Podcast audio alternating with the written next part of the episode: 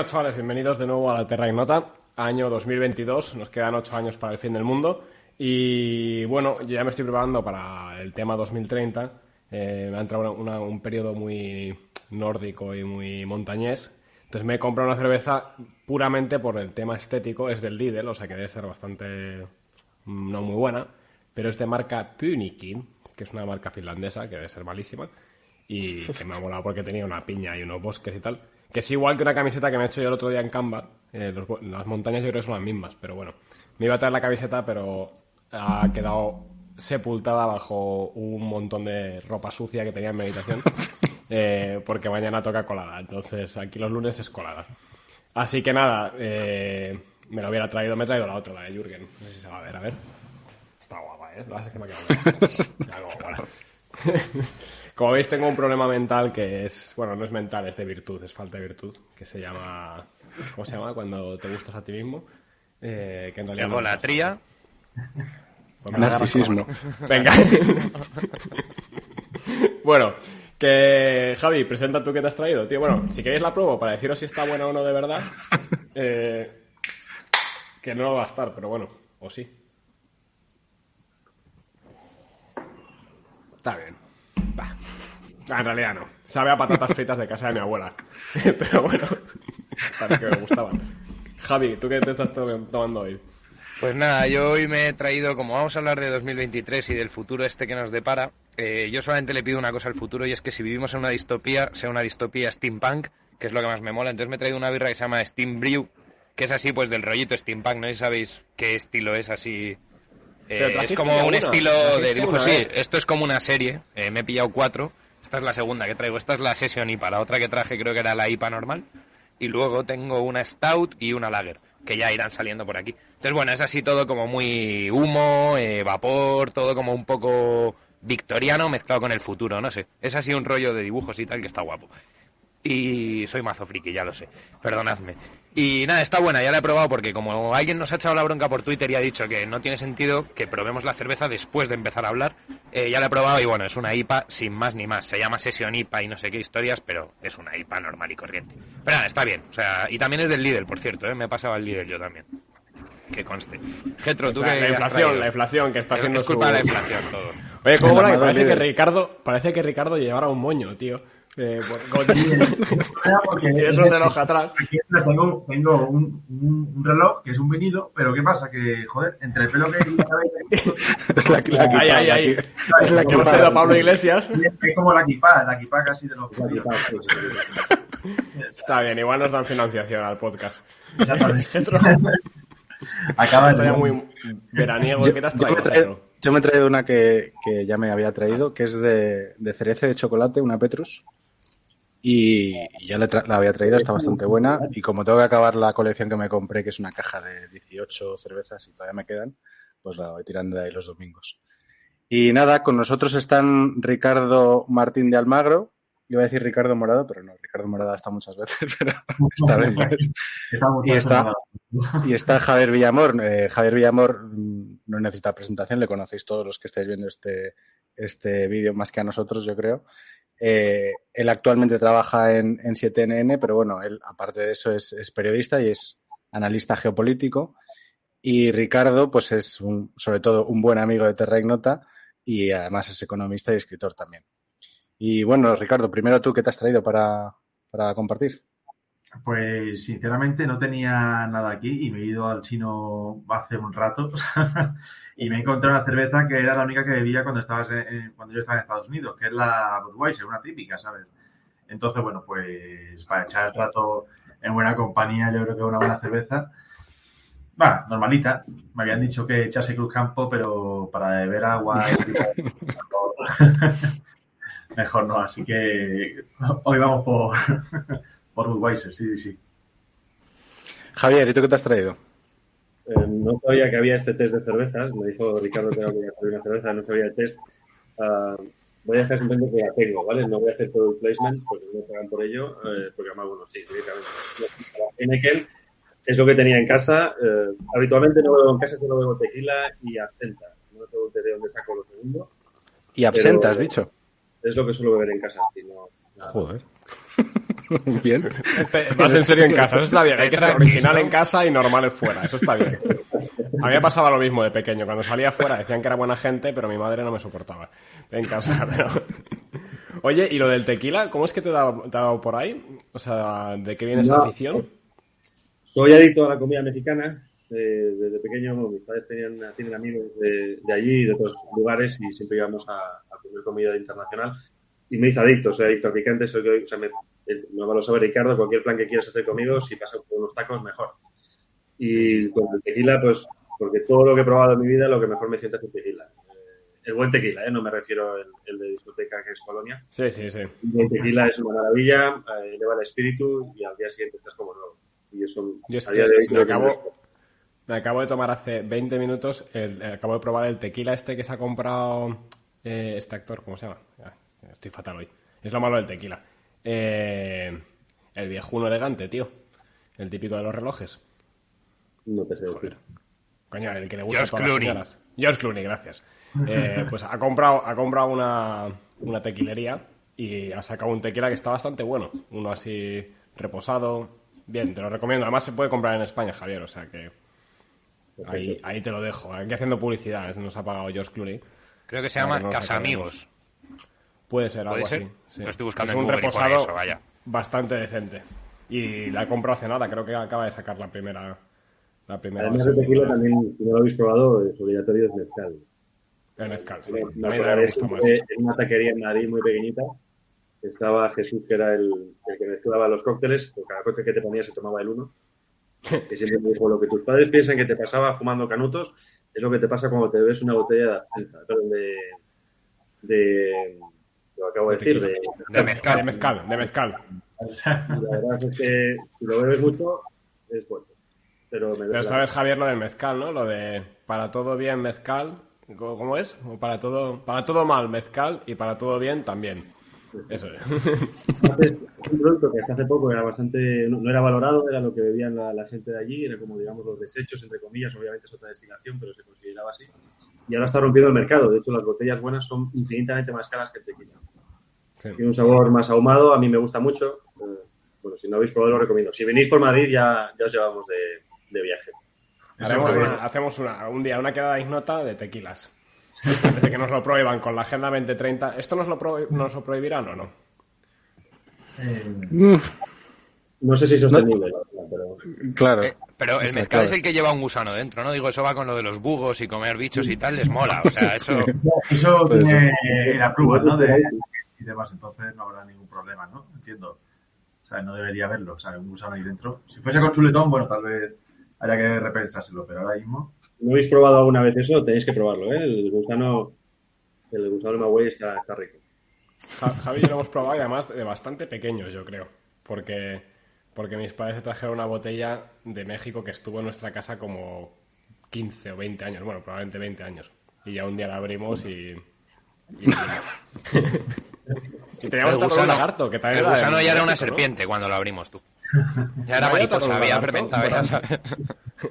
¿Tú te Sí, había una con lagarto, pero eso era chino, eso era chino, tío. Eso era Había uno con un lagarto dentro, asqueroso. De hecho, yo creo que sigue en casa los padres eso. Tendré que mirarlo. Os mandaré una foto.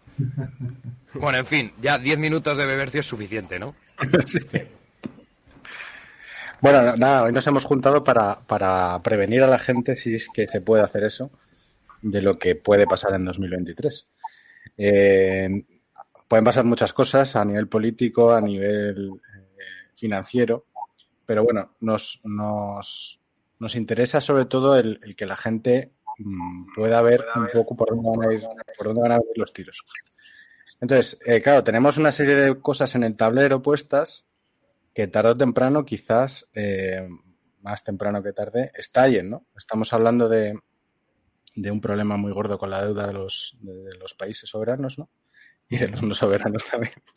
Estamos hablando de, de una crisis energética brutal. Estamos hablando de que están utilizando el comodín de Ucrania para todo. Eh, los precios disparados. eh, en fin, vamos por partes si queréis. Eh, eh, a mí me, interesa mucho, ya eh, lo hablamos una vez con, brevemente, pero lo hablamos una vez con, con Hassel Paris cuando vino, todo el tema del el, el problema energético, ¿no? En España todavía es más crudo, ¿no? Porque, bueno, sí es un problema en Occidente y en Europa, sobre todo, pero en España es, es sangrante, ¿no? En España no, no tenemos soberanía energética y, y tenemos que eh, traer los, lo- tenemos que traer el gas, tenemos que traer todo de fuera, ¿no? Porque aunque, aunque podemos, podríamos tenerla, podríamos tener eh, eh, materia prima aquí, recursos para, para explotar, bueno, por determinadas decisiones no se hace y tenemos que traerlo todo de fuera. Entonces, claro, eso es una de las cosas que más empujan el, el IPC, ¿no? Es el, el tema del de, coste energético.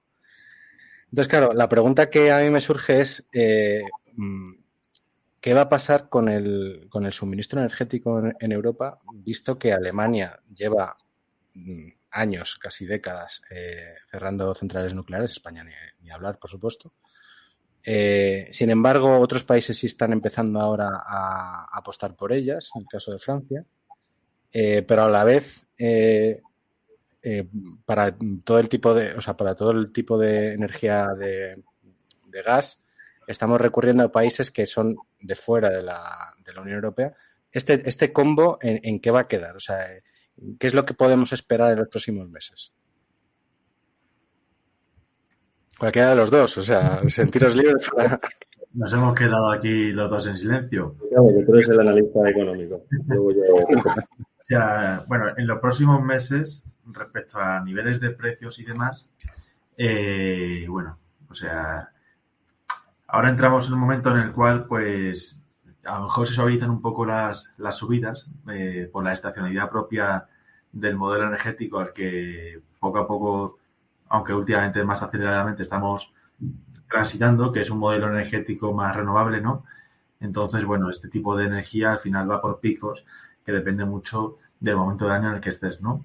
Y de ahí, pues, por ejemplo, si hubiese algo de fondo que pudiese soportar el nivel de precios, una especie como de colchón de seguridad, ¿no? Como fuese una energía nuclear o, lógicamente, apoyarse en el petróleo y el gas, pues, bueno, o sea, sería comprensible que el nivel de precios estuviese estable. Sin embargo, eh, lo previsible es que conforme llegue pues el frío, conforme llegue también el aumento de la, eh, de la demanda energética, también el precio empiece a subir y también se ve aquí, o sea, esto es anterior a la guerra en Ucrania y demás, y anterior a los líos de falda del gobierno con marroquíes, argelinos y demás. No, Ricardo, estás haciendo, perdona, estás haciendo todo el ruido ese, porque ¿Sí? está tronando. Ah, pues es que me he puesto de repente a quitar aquí un poco de polvo que tenía el portátil.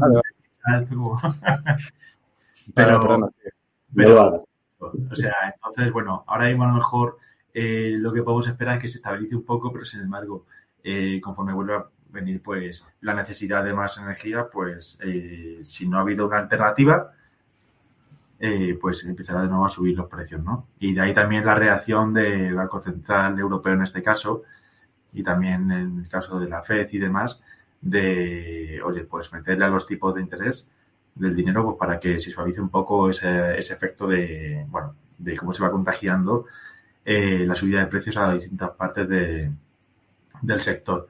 Y después otra cosa que también hay que tener en cuenta y que hay también que seguir es cómo evolucionan los derechos de emisión, ¿no?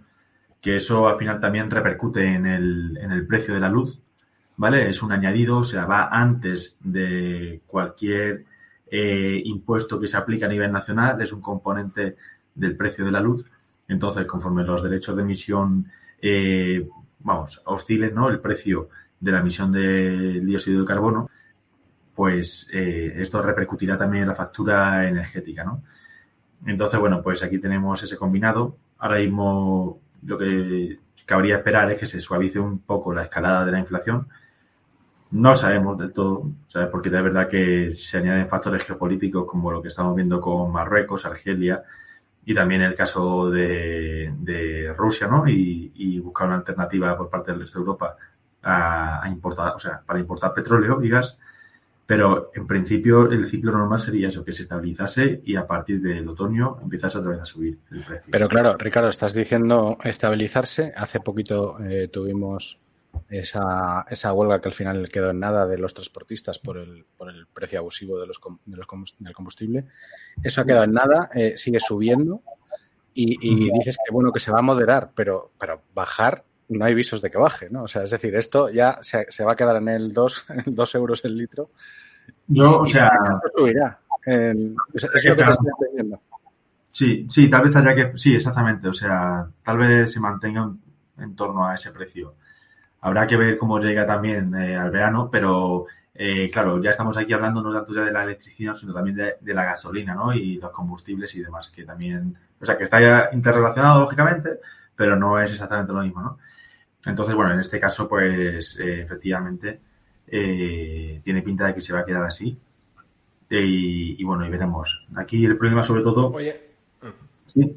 No, sí, sí, sí. acá, acá, dispara. bueno, vale, sobre, sobre el tema del petróleo, porque yo miraba el otro día el precio del barril de Brent y el precio del barril de Brent hoy es un pelín más bajo que hace 5 años y un pelín más bajo que en la crisis de hace, me parece, como 15 años.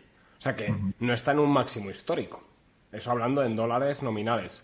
Es decir, con el precio del barril de Brent actual hemos tenido gasolina a 1,10 euro hace 6 años.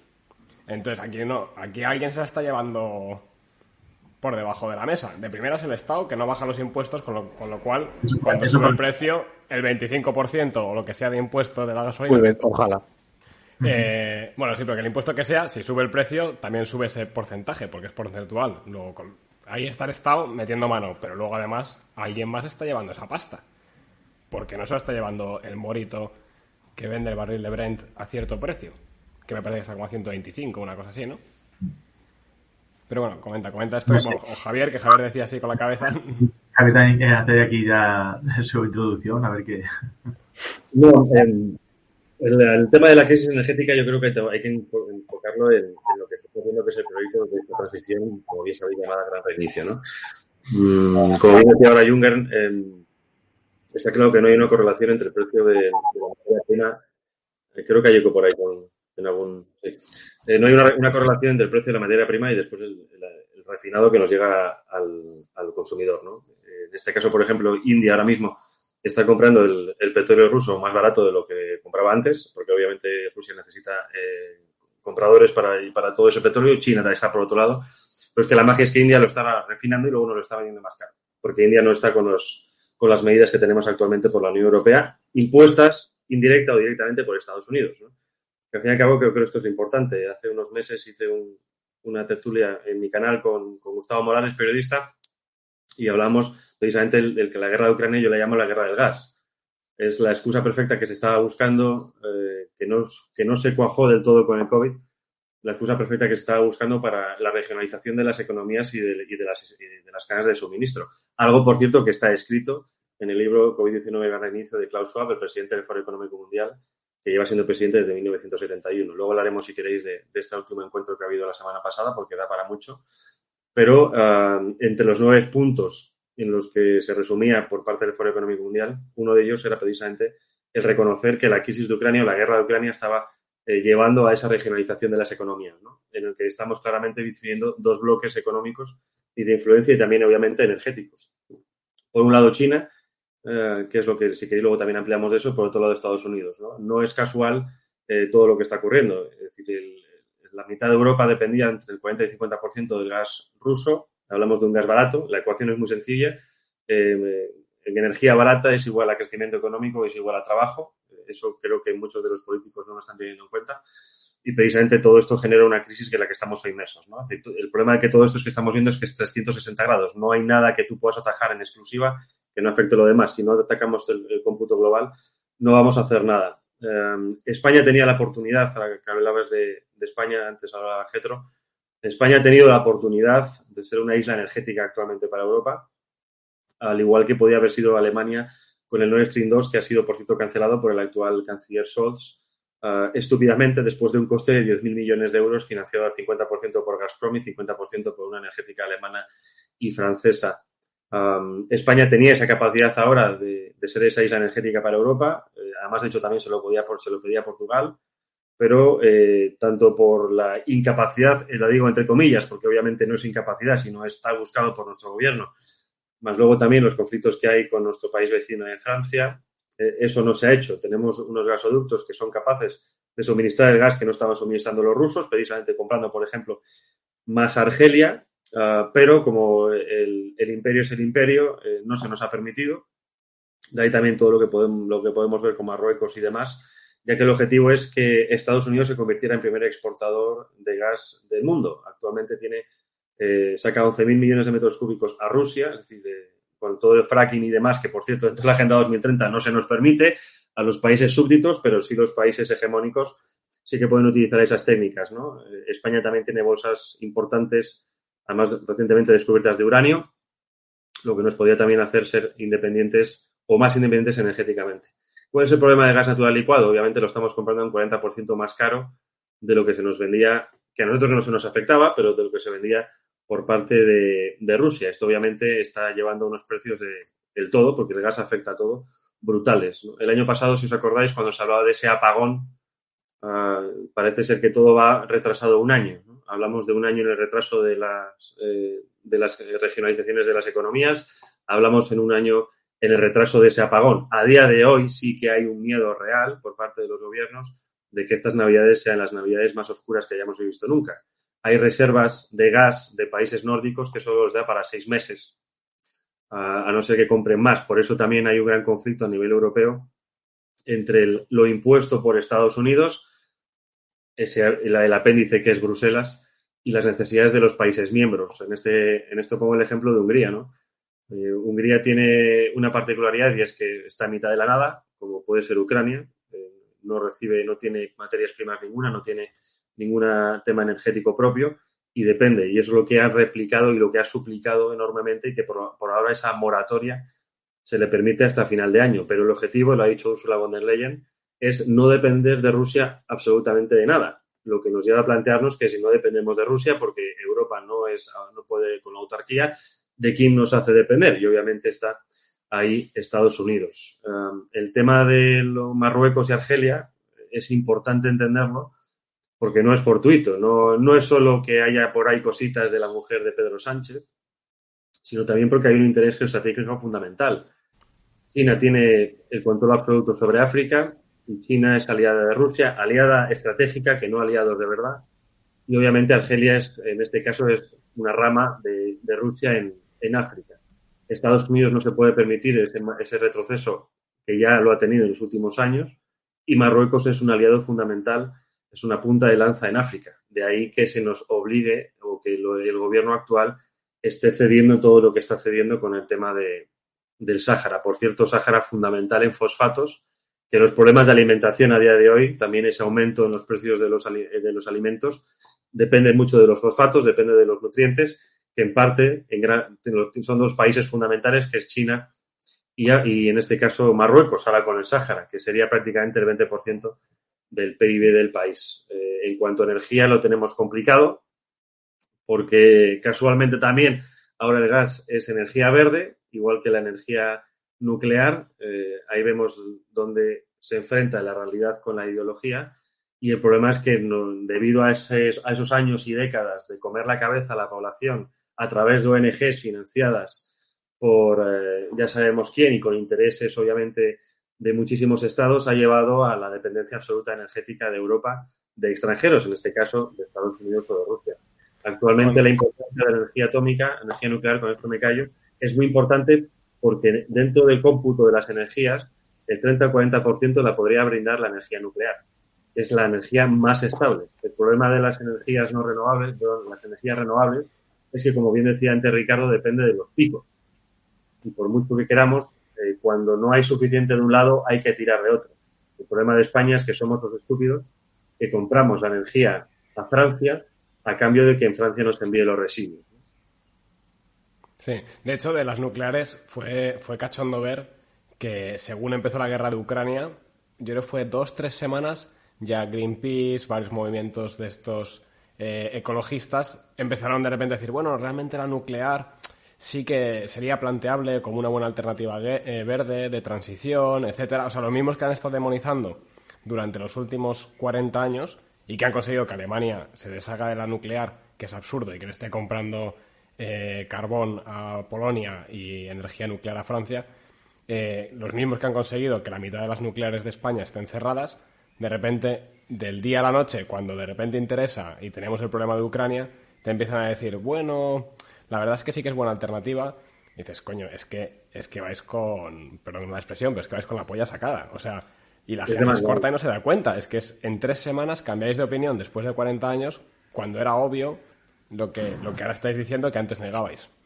No sé, a mí, cómo lo habéis visto vosotros, pero yo dije, estos tíos... Jorge, a mí lo que me fastidia de esto es que eh, la, la, gente en general, no me gusta decir la gente porque yo soy la gente también, ¿no? Pero, pero eh, bueno, eh, eso es matizable, pero no vamos a abrir ese melón. pero quiero decir que, que mucha gente piensa que eh, esto se debe a la inutilidad de los que mandan. Y yo, y yo, estoy, eh, me fastidia mucho escuchar esas frases, ¿no? Porque es que yo creo que esto no es estupidez.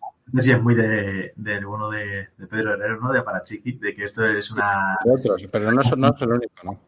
Pero no, no, o sea, no. No, porque, a ver, eh, ciertamente una persona que llega a ciertas cotas de poder no, no, no llega y que toma este tipo de decisiones no, no es tonta, ¿sabes? Es decir, realmente de una manera u otra tiene, iba a decir algún tipo de inteligencia, pero no me gusta decirlo así, ¿sabes? Pero algo tiene que saber hacer las cosas y hay cosas que son de perogrullo.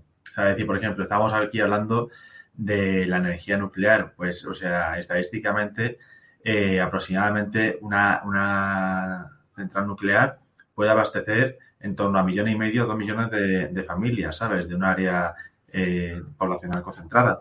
Entonces, realmente tiene mucha capacidad, ¿no? Y eso, pues, no, eso no se sabe de aquí ahora, esto se viene sabiendo desde hace 50, 60 años, que es cuando empieza a desarrollarse todo el plantel nuclear eh, por Europa y empieza, pues, por ejemplo, Francia, pues eso, a tener su, su hegemonía eh, nuclear. Sin embargo, eh, vemos, bueno, que no es así. Otra cosa es que, bueno, eh, aquí en Europa eh, los países sepan también jugar más sus pesos para hacer que otros países dependan unos de otros, ¿no? Es decir, al fin y al cabo, realmente la Unión Europea es muy bonita, ¿no? O sea, sobre el papel, ¿no? Y todo parece algo, no sé, o sea, muy loable y te vas de Erasmus y te crees que Europa es la leche.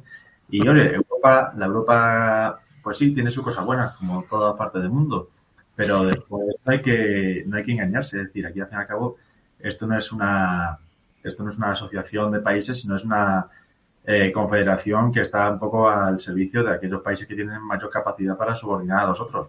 Y en este caso Francia sabe muy bien cómo poner sus condiciones a la hora de jugar sus bazas estratégicas con las nucleares, ¿sabes? Entonces, bueno, ahora, por ejemplo, veíamos como de y corriendo decían de repente, no, bueno, que sí, que, la energía nuclear, como decía Jürgen, es verde, ¿no?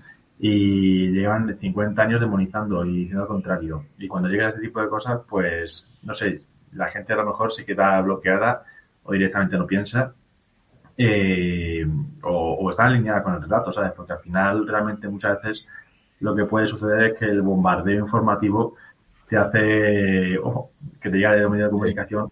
Relato, relatocracia. ¿Sabéis? Hablando, hablando de relatos, ¿sabéis aproximadamente la cantidad de uranio que hace falta para producir toda la energía que, usa el europeo medio en su vida. O sea, en su vida. Eso incluye todo lo que. El construir tu casa, eh, los coches que uses, etcétera. O sea, si tú calculas eso en kilovatios, ¿cuánto uranio hace falta para toda la energía de una persona eh, occidental durante su ciclo vital? No sé, la verdad es que no lo sé. Tú, eh, tú sabes el dato, ¿no? La pregunta es para. Sí, yo lo sé, yo lo sé. O sea, pero para... es que, es que, claro, que siempre se habla de los residuos, de las historias. Es pregunta retórica. Venga, ahora preguntádmela, preguntádmela, que la suelto. Entonces, es aproximadamente unos 50 gramos. O sea, es más o menos un bolivic de uranio. Tú coges un boli o un tenedor, ese tamaño, pues con eso tienes, con la eficiencia actual de la nuclear, o sea, no es una cosa teórica, sino con la eficiencia actual, con eso produces toda la energía de cualquiera de nosotros toda la vida. O sea, que todos los residuos de todos los españoles durante los próximos 80 años ocuparía lo que ocupan 47 millones de bolivics. Es decir, te caben aproximadamente en tres casas grandes de Madrid. Y eso, perdón. Tres edificios. Perdón, eso partiendo de una cosa que has dicho que es con la tecnología actual, que yo esto, vamos, creo que también va a ser recurrente ahora. Pero, pero para mí uno de los temas más importantes de, de este ecologismo, de estas ideologías antidesarrollistas, voy a decir, es que son maltusianas, o sea, siempre hacen el cálculo de ahora mismo, si las cosas van como ahora, va a pasar esto ya, pero es que las cosas no tienen por qué ir como ahora. Es decir, en los años 50, vamos, ¿qué coño en los años 50? Llevamos 100 años escuchando que el petróleo se va a acabar pasado mañana, ¿sabes? Y cada vez se descubren más reservas, más, o sea, se puede perforar más profundo, se puede, es más eficiente, los coches consumen menos, entonces partir a hacer la ecuación de con el cálculo de lo que se consume ahora es una estupidez. Entonces, ese Bolivic que dices tú, probablemente dentro de 50 años se pueda reutilizar otras tres veces para sacarle algo más.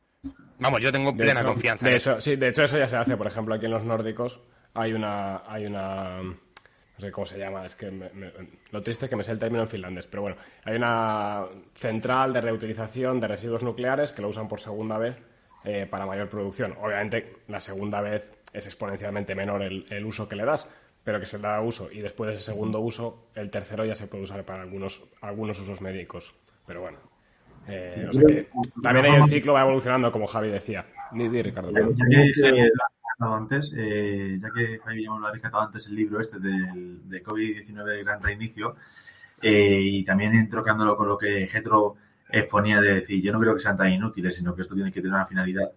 Eh, bueno, yo hasta hace poco he estado reseñando ese libro para la Iberia, que bueno, la conocéis todos vosotros, es un lugar magnífico, llevado por Molny. Y, y bueno, y el caso es que este libro se, de- se decompone en tres partes, ¿no? Que es, habla del reinicio macro, de lo macroeconómico, el reinicio micro de los sectores y después ya un plano como individual, ¿no? Eh, a la hora de hablar del reinicio macro, por ejemplo, hay Klaus Schwab, que lleva 50 años, ¿no? Prácticamente allí, eh, como el, el jefe del foro, ¿no? Creo que es el, el creador, ¿eh? O sea, es como Juan Palomo, yo me lo guiso y yo me lo como. Eh, Podemos decir el gran maestro si quieres. Sí, el gran maestro, el gran maestro Sapo, él decía que a raíz de, o sea, un cambio filosófico, eh, pues bueno, decía que básicamente entrábamos en un momento en el cual eh, había que ver si realmente el capitalismo que llevábamos era conveniente, eh, el ritmo que teníamos de crecimiento, crecimiento, crecimiento, eh, igual, porque al final también estaba siendo en perjuicio del planeta, ¿no? Y él decía, oye, igual para cuidar el planeta tenemos que incluso forzar etapas de, de crecimiento y de recesión y enfriamiento económico. Y también anunciaba algo que a mí me está sorprendiendo viendo cómo vienen los tiempos. eh, anunciaba ciclos de la economía y él hablaba de ellos como picos de sierra, en el sentido de eh, un evento sistémico que haga que de repente los mercados se depriman, ¿no? Como puede ser el COVID, ¿no? Que de repente se va todo el carajo y una lenta recuperación y después de repente otro evento sistémico traumático que haga que de nuevo los mercados se depriman o algún factor macroeconómico se dispare, como puede ser el precio de la luz, y de nuevo pues la economía vaya ralentizándose. Y da la casualidad que eso, que escasamente dos años después del estallido de la pandemia, pues empieza la guerra, ¿no? Justamente es el pico de sierra. Es decir, eh, estamos aquí arriba con el crecimiento recuperando de la gran crisis financiera, la pandemia, volvemos hacia abajo, empezamos a recuperarnos ahora con los países más endeudados y con la destrucción de tejido productivo que ha causado la pandemia, empieza a subir y ahora de repente, pues bueno, eh, debido a la transición energética y después también a, a, pues a los reajustes que está habiendo de la cadena de suministro, también causados por la, en la guerra, pues de repente otra vez otra caída, ¿no? Entonces, eh, no es nada descartable pues que de aquí a 2030 cuando sea, pues este tipo de eventos que de repente hace que la economía se caiga y parece que vamos de mal en peor, eh, se vaya repitiendo. Pero no porque lo diga yo, sino que simplemente es pues, la crónica de una muerte anunciada, ¿no? O sea, lo dicen así de simple, van sin careta este tipo de cosas y los ponía así abiertamente. Entonces, Oye, bueno, Ricardo, sí. con, con este tema, ¿tú sabrías decir algo del tema del trigo? Porque ahora de repente resulta que Ucrania producía todo el trigo de España. Y digo yo, tú, eh, yo soy castellano y todo Castilla es un puto campo de trigo. Y yo he estudiado economía y cuando mirabas el, el, el GDP, ¿cómo se dice? El, IP, el PIB Sí, sí, sí. de España y mirabas dónde están las importaciones, Ucrania no aparece en ningún puto sitio en España. O sea, teníamos importaciones, obviamente, de Francia, de Marruecos, que Dios nos perdone, de Estados Unidos y, y de Andorra. Pero Ucrania no aparecía ahí en ningún sitio. Y ahora de repente por Ucrania y Rusia, que pueden Ucrania ser se da- 2% de Ucrania nuestras se da- importaciones, U- Ucrania se da la excusa, ¿sabes? Y al fin y al cabo, como vamos a matar ma- moscas a cañonazos, ¿no? Entonces, bueno, en el caso del trigo, vamos a ver qué pasa. Vamos a ver cómo van las siguientes semanas y demás. Yo lo atribuyo mucho a cómo se están reordenando las cadenas de suministro, como bien decía Javier, a la hora de configurar esta nueva especie de bloques geoeconómicos, se podría decir. Eh, pero está claro que, eh, vamos, nada más que Castilla y León tiene para dar de comer no solamente a España, sino a buena parte de, vamos, de Europa. No, sobre todo que yo lo que me refiero es que, que suba el precio del pan en mayo porque hay guerra en Ucrania. Yo no estoy en Ucrania, pero yo estoy en Finlandia y te puedo decir que en mayo en Ucrania me ha puesto lo que quieras a que no crece trigo, tío. O sea... Todo como no va a algo que no importamos, ¿no? O sea, de primera es que seguro que no lo importamos, pero es que de segundas que es que no, no puede ser porque está congelado el suelo todavía. O sea, la nieve en mi jardín se ha ido el 1 de mayo, tío. Entonces, y en Ucrania tiene que ser similar. Es verdad que entiendo que hay silos y que se vende también el trigo de otros años, pero no me creo que el trigo que usan para hacer el pan del día eh, venga, venga de Ucrania. Es que ni de coña. En España. O sea, en otros sitios sí, pero en España. Oye, Javier, ¿y, por qué? Para que la gente que nos está viendo, que imagino que todos se lo, imaginan y, se lo, saben, pero explica por qué España no puede decir, venga, esos campos de Castilla que dice Jürgen, eh, falta trigo, pues venga, vamos a, sembrar trigo. Pero Machado eso, eh, pero me lo podéis atribuir. Perdón, perdón, acaba, acaba. No, no, mm, Javier, si, querías comentarlo esto. Javier Villamor. A ver, Ucrania siempre ha sido muy goloso para, muchas potencias, ¿no? Adolfo ya, ya lo sabía en su momento. Y, de ahí que, bueno, de, esos barros estos lodos, ¿no? Ucrania también tiene una particularidad. La zona occidental es mucho más extensa en zonas de cultivo, aunque son menos rentables que la parte oriental, que es justo la parte ocupada por, Rusia, el Donbass, y además el Donbass también es una cuenca minera por excelencia. De hecho, Azovstal, la minería, no es baladí que esté en esa zona, ¿no? precisamente por la gran eh, importancia estratégica de materias primas. Es cierto que, gran parte de eso se exportaba a países eslavos, ah, pero, y aparte también de Europa del Este, pero obviamente, como bien decía Jürgen, esto no nos afecta en absoluto a países agrícolas como es España. ¿Cuál es el problema que tenemos? Obviamente aquí entramos en la cuota europea. Eh, cuando entramos ya en la Unión Europea, se nos eh, obligó a destruirnos tres industrias, digamos la industria general, la industria acerera para no competir con, Alemania, la industria agrícola para no competir con Francia y la industria pesquera para no competir con el Reino Unido. Eso nos diezmó, obviamente, y nos convirtió en un país de, sector terciario, de servicios completamente. Que no quita que eso lo pudiéramos aumentar, pero eh, aquí estamos siempre en, en la duda de por qué otros países se enfrentan a las resoluciones europeas o no las hacen ni caso y España siempre coge las resoluciones y las multiplica por dos, ¿no? Como por ejemplo también todas las doctrinas de, de escarcelar etarras y demás, aunque sea tema aparte, pero ahí parece ser que siempre queremos ser más papistas que el Papa. Obviamente la guerra de Ucrania a nosotros no nos afecta en absoluto, económicamente hablando, claro está. Respecto a lo que hablamos antes de las políticas verdes, hay que entender Fuera de que creamos o no que hay un cambio climático, de los peligros del supuesto cambio climático, eso ya es otro debate. Hay que entender que las políticas verdes que se están aplicando van enfocadas a partir las piernas de, los países, es hacerlos completamente dependientes de los países hegemónicos. siempre digo que la excusa medioambiental es, el, el, paso perfecto para que los comunistas, entre comillas también comunistas, apliquen ese control total del Estado a nivel internacional. Yo a los a los, eh, me gusta llamar a, los rojos verdes sandías, ¿no? Porque son verdes por fuera y rojos por dentro, porque realmente la excusa climática les permite eh, manipular y tomar el control de absolutamente todo en los sectores económicos. Ah, si nos fijamos, por ejemplo, en, lo desarrollado con políticas verdes actuales, va muy enfocado a que los países tercermundistas y los países, algunos países en desarrollo, no puedan alcanzar las cuotas que tenemos nosotros precisamente porque no permite esa contaminación. Es decir, tú para desarrollarte tienes que pasar un periodo de contaminación brutal, o al menos con las tecnologías actuales, eso no se te va a permitir.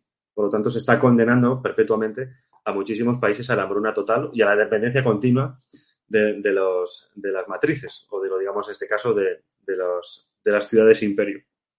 Con el tema también de la energía que estábamos hablando antes nuclear, por, enlazar temas, em, si nos fijamos, por ejemplo, en el libro de, de Bill Gates, el de cómo evitar el desastre climático, que nos dice muchas cosas, pero no dice nada, en ningún momento toca la energía nuclear. Qué curioso porque Bill Gates, junto a Warren Buffett, es uno de los actuales mayores inversores de las centrales nucleares en miniatura. Que la idea es que eso se vaya desarrollando de aquí en adelante.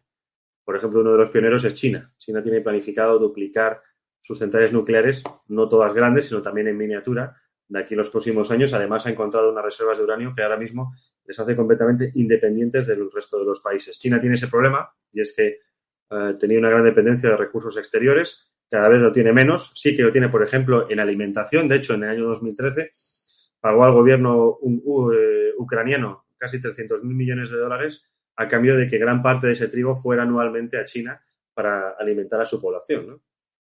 Por lo tanto, ahí nos encontramos con, un, también un problema geopolítico que no se está tratando. Es decir, el, problema de la energía nuclear no es solo de intereses ambientales, son más intereses personales que, como bien sabemos, el relato es lo que cuenta. ¿Cómo se nos venden los intereses particulares para que la población, la gente que decía Getro, que aunque seamos gente, cada vez me considero menos gente o al menos más apartado de este infecto mundo, eh, entendamos qué es lo que está ocurriendo. Y no nos enteramos si estamos viendo los medios de comunicación o leyendo simplemente lo que nos ponen, ¿no? Hay que leer entre líneas, hay que entender mucho más que la información donde está es en lo que no se dice y en lo que se omite, más que en lo que se está diciendo, ¿no? Prueba de ello, por ejemplo, repito, es el Foro Económico Mundial, que repito que es fundamental para entenderlo, ¿no? Las charlas que ha habido este año, el año pasado, el año anterior, son fundamentales para ir a... porque nos dicen a dónde van. Y aquí estoy ya muy cansado de que nos llamen conspiranoicos, porque es que esto está escrito. Lo dicen abiertamente, dicen lo que quieren hacer. Y uno en este caso es el reseteo eh, energético que es fundamental. Y ellos mismos dicen, sé que va, mucha gente se va a quedar atrás.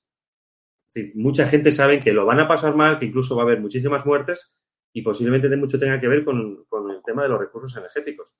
Si en el caso de Europa del Este no reciben la energía que tienen que recibir o lo han recibido hasta ahora, estamos hablando de países que suelen llegar a temperaturas de menos 40, menos 30 bajo cero en invierno.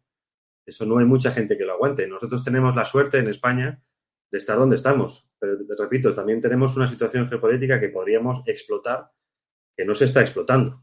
Eh, y luego, por ejemplo, tenemos el tema de la economía o, de los recursos. ¿no? Dicen que no hay dinero, pero con lo que se ha gastado en el Ministerio de Igualdad, los 20.000 millones de euros, 20.000 millones de euros, eh, se podría haber construido prácticamente tres o cuatro centrales nucleares en España, que, rindiendo plenamente podrían dar servicio prácticamente entre el 30 y el 40% de la energía española. Y ya es mucho decir. Oye, Javier, de, lo de la energía nuclear a pequeña escala. Bueno, habías acabado y vas a decir algo más de esto. Es que si no me eh, Es que de, la energía nuclear a, pequeña escala, no sé si, sabrás decir, pero a mí una cosa que siempre me ha sorprendido es que desde los años 60 tienes submarinos nucleares. Bueno, de hecho es de los 50, me parece que el primero es del 54.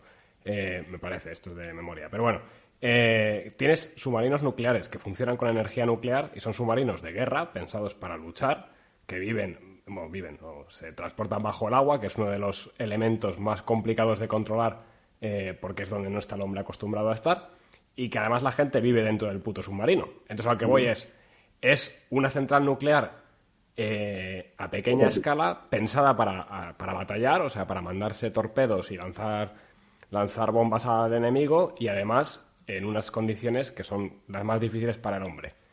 Entonces, lo que no acabo de entender es si eso hemos conseguido que funcione. Y además los primeros, eh, los primeros submarinos nucleares ha habido que recargarlos ahora, o sea, cambiar el uranio por primera vez ahora, después de 50 años. Eh, coño, ¿es tan difícil hacer eso en Albacete? O sea, quiero decir, o en, Madrid, vamos, en, el, retiro. O sea, vamos a poner un mini submarino, eh, ahí le metemos agua y que produzca energía. O sea, si, es, si somos capaces de hacer eso desde los años 50 para mover una puta máquina de guerra, no puede ser muy difícil para encender la bombilla de la vecina, ¿no? Esa es mi pregunta. Y voy en serio, o sea, digo, lo, presento medio de coña, pero que voy totalmente en serio. Una pregunta muy acertada que demuestra que hay mucha gente que no se plantea las cosas. Eh, pero repito, ese lavado de cerebro que llevamos décadas sufriendo por las ONGs financiadas con intereses que van muy enfocados siempre a preparar el terreno, esa ventana de Bertón famosa, para que después las cosas sean aceptadas. ¿Cuántos de nosotros, eh, o no de nosotros presentes, que espero que seáis carnívoros, ¿Cuántos de los ciudadanos a día de hoy aceptarían todas estas noticias de que comer, por ejemplo, el, otro día salió un artículo, la Universidad de Cambridge o Oxford decía que comer embutido es malo, volvemos con el tema de comer carne es cancerígeno. ¿Cuánto de esto se aceptaría a día de hoy si no habría, si no hubiera habido lavado de cerebro en los últimos años con el tema del veganismo, el vegetarianismo, las dietas cero carne, las dietas keto? eso, eso le ves la cara a un inglés y se te pasa, dices, eso es mentira. No, claro, eso es lo que estás engañando. Estás hablando, estás hablando mucho de eso, Javier, pero, o sea. Planificando, se va metiendo cosas para que la gente vaya aceptando. No digo que comer carne todo el día sea malo, pero las dietas son una cosa. Es decir, lo mismo que Garzón. Eh, que Alberto Garzón, ministro de Consumo español, haya atacado la carne española en un medio de comunicación británico, no es fortuito. No es fortuito. Que se persiga al consumidor no es fortuito. esto es lo que tenemos que entender, que una cosa es lo que dicen, otra cosa es lo que hacen. ¿no? Bien decía la Biblia, por sus hechos lo conoceréis. Nadie es perfecto, no somos ejemplo de nada, pero es que es lo que tenemos que empezar a aplicar para entender lo que están haciendo. ¿Qué me está diciendo a día de hoy lo bueno? Que con los gobiernos que tenemos o en general, generalmente hacen lo contrario de lo que dicen. No es una regla de tres memotécnica, pero podríamos casi aplicarla. ¿Qué es lo que está diciendo el gobierno? Es justo lo contrario. Y en este caso el Partido Socialista es que es, chapó. Llevamos tres años de exactamente lo contrario de lo que dice. Yo, justo que, nada, estábamos aquí hablando de, de la gente, ¿no? De cómo, de, las tragaderas, ¿no? Y demás. Y hablaba mucho de la Agenda 2030, pero yo creo que aquí también ha sido fundamental, ¿vale? Aunque esto se salga un poco del tema. Eh, los 10 años previos a la Agenda 2030 eh, se había aprobado, creo que fue en, Johannesburgo en 2002, eh, pues un, o sea, los EDS que eran los, bueno, pues básicamente una serie de objetivos para implementar una educación para el desarrollo sostenible, ¿no? Y es algo que al final pues también se ha metido especialmente en, pues, en libros de educación y demás eh, para cumplir con estos estándares determinados pues a nivel de la ONU y demás y que al final lo que han conseguido es forzar un cambio de cultura en esta parte del mundo para precisamente pues aceptar eh, pues todo este tipo de políticas, sabes que al final iban a llegar. Es una, es, una, una hoja de ruta, ¿no?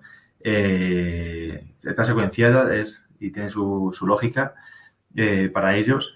Y, bueno, y al final, pues cuando se firma en 2015 la Agenda 2030 es después de haber ya completado esos 10 años de los EDS que llevan de 2005 a 2015, para precisamente a esas generaciones eh, a nivel educativo, pues dejarles bastante claro pues la importancia de, fin, del cambio climático, la sostenibilidad, los peligros en algunos casos de las nucleares y, y demás.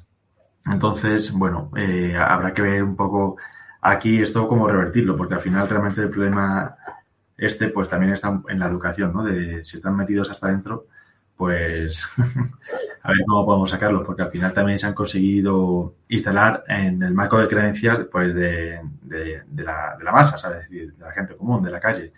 Y eso al final es una cosa pues bastante complicada de poder acabar con ella al final lo único que nos queda, que les queda es el, quejarse ¿no? por, las, consecuencias, pero esto es una cosa que dice mucho Javier precisamente, que es que, oye, no hay que fijarse tanto en las causas, ¿no? Cuando, por ejemplo, hablamos de periodismo, sino eh, o sea, no hay que eh, quejarse tanto de las consecuencias, disculpad, sino irse las causas, es decir, ¿esto por qué?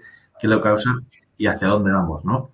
Entonces, bueno, el paradigma que tenemos aquí es un paradigma nuevo. El pistoletazo de salida eh, se puede decir que ha sido pues a raíz del, del COVID, ¿no? A raíz de esos 90 días de encierro, eh, bueno, 90, 60, ¿no? El confinamiento ha sido más o menos en distintos países, pero ese encierro domiciliario, donde ya lo poco que pudiste saber de resistencia frente a toda esta avalancha ideológica, que es el sentido común, ¿no? La resistencia esa, pues eh, se ha subvertido, ¿no?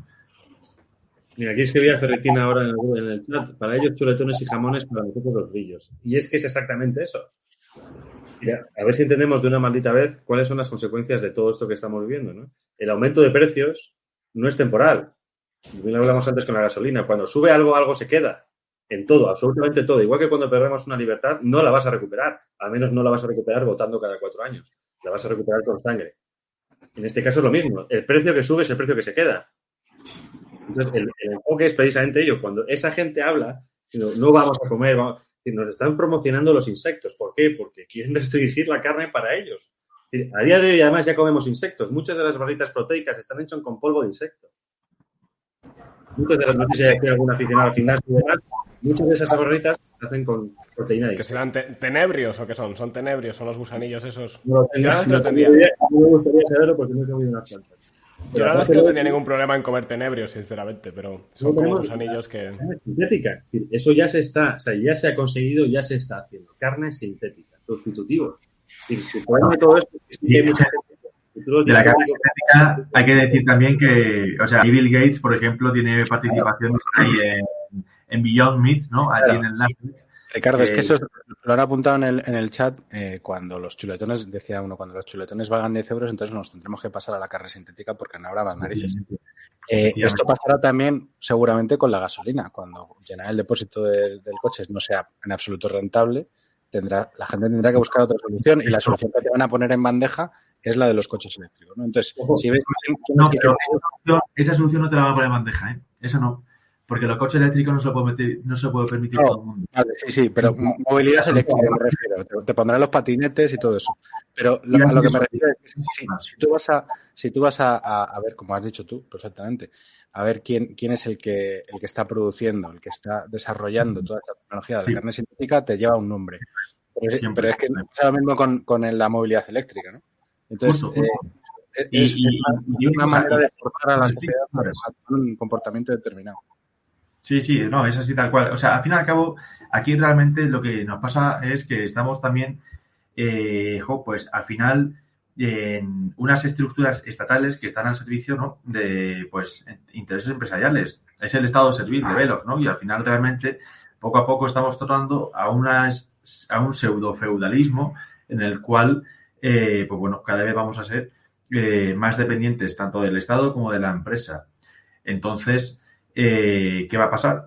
Pues, bueno, o sea, el nivel de precios no va a bajar. ¿Por qué no va a bajar el nivel de precios? Pues porque, para empezar, un nivel de precios más bajo significa una menor recaudación estatal y una menor recaudación estatal a través de la vía impositiva también significa un menor poder estatal económicamente respecto a ti, ¿no? Menor, menor poder de, realmente soca- socavarte, ¿no? Es decir, esto es muy simple. Funcionamos por dinero, eh, aquí puedes hacer cosas por dinero y cuanto más tengas en tu cuenta vas a, ser, más independiente, vas a ser más libre y cuanto menos, pues lo contrario, ¿no? Simplemente pues porque no llegas, ¿no? Entonces, lo que decíamos antes, el nivel de precios difícilmente baje. Es decir, difícilmente baje porque eh, efectivamente, eh, pues bueno, lógicamente ni al Estado ni a aquellas empresas que se puedan beneficiar de estas subidas, pues va a bajarlo. Y después tenemos esa otra cara, ¿no? Que es eh, lo que decías de cómo realmente hay gente que lo que se dedica es, eh, pues bueno, tiene mucho, mucho dinero y tiene mucho poder para poder, para especular incluso, ¿no? Y también para condicionar los mercados. Es decir, a mí no me deja de oler bien, ¿sabes? O sea, me huele mal eh, como un año después, justo de que Bill Gates se haya proclamado como el mayor terrateniente de todo Estados Unidos, de repente hay problemas de trigo en Ucrania, ¿no? Que es como, es supuestamente ahora eh, pues uno de los lugares que más alimentan pues a los demás países y demás, ¿no? No nos Eso es- olvidemos de, las- de las semillas. Y de las, bueno, también, ¿sabes? También. Entonces, ¿cómo? Que ahí está la clave de todo. Es decir, el- el- la crisis económica, que no se produzca, que haya esos retrasos en, en todo el tema de reservas, va muy enfocado al dominio a través de las semillas. El banco de semillas que existe en el norte de Europa, hablamos también de Monsanto y demás, son semillas sintéticas, o sea, de laboratorio hechas para que tú lo que plantes con esa semilla no puedas plantar nada más que esa semilla. Además, son semillas estériles. Es decir, que tú tienes que comprar la semilla al productor para poder plantar, es decir, no se reproduce. Por lo tanto, estás cortando Sí. el plazo natural de reproducción y tienes que estar continuamente dependiendo de, un, de alguien que te suministre eso. Eso es, eso es acojonante. Eso, por ejemplo, ha pasado con los tulipanes. O sea, la gente que tiene tulipanes de los antiguos, que salían año tras año normal, parece una gilipollez, pero un tulipán de los antiguos ahora mismo vale eh, miles de euros. O sea, si tienes, de hecho, yo tenía y me lo robaron. o sea, hasta el punto de que llegó un tío y me lo robó, literalmente. Eh, y dije, ¿qué cojones está pasando aquí? Y resulta que es por eso, porque es que valen miles de euros. Y los tulipanes que tú compras ahora, o sea, te vas a Holanda, compras unos tulipanes, los siembras, los plantas, te crecen un año y ya está, y olvídate. Y, y bueno, con las de Monsanto y todo esto pasa, que es acojonante que te puedas cargar una especie eh, a base de, de decir, bueno, hago la patente de una semilla especial que se supone que tiene algunas ventajas, pero que al final te hace más dependiente. Si es que es, es directo de lo del manifiesto de una bomber. O sea, una supuesta evolución tecnológica que te hace más libre, pero que al final te hace esclavo de esa propia tecnología. Estas semillas ya están aplicadas en Asia y en África y, lo- y ese es el problema. Es decir, que países pobres que se podían autogestionar, estamos hablando de Asia y África, que hay tierra cultivable toda y más, ahora mismo son dependientes de multinacionales. ¿no? Eh, y eso es un problema. De ahí que cuanto más se enfoque todo, la- cuanto más se apliquen políticas medioambientales verdes, más, más muy enfocado al control total de la economía global. si en España ya sufrimos la División Internacional de Trabajo cuando llega el Partido Socialista después de Franco, eh, ahora se trata de una División Internacional de Trabajo de la producción global, con sectores estratégicos. Es decir, este sector va a producir esto, esto va a producir esto, y ahí apáñate como puedas. Pero retomando el tema anterior, no es baladí, o sea, la subida de precios de los carburantes eh, va muy enfocado también con la, obligación de renovar el parque automóvil. Y cuando el gobierno prohíbe en 2035, que ya está firmado la prohibición en 2035 de, de vender coches de combustión o vehículos de combustión, nos está diciendo algo. O sea, primero que obviamente ahí se favorece o se, busca esa transición energética por un lado, después la renovación del parque móvil y luego la dependencia absoluta de, movilidad e-, eléctrica. ¿Qué pensemos qué significa eso? Obviamente eso nos va a reducir la capacidad de, transporte individual.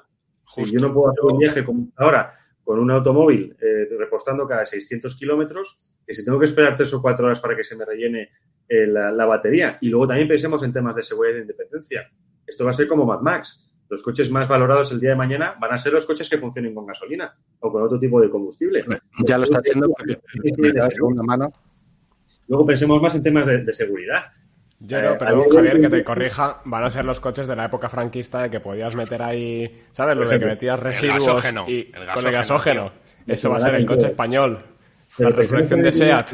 El Topolino Coupé. El Topolino Coupé y el SEAT Caudo. Yo ahora puedo escaparme con un coche de gasolina y puedo repostar en prácticamente en cualquier lado. El día de mañana los vehículos eléctricos pueden ser fácilmente deshabilitados.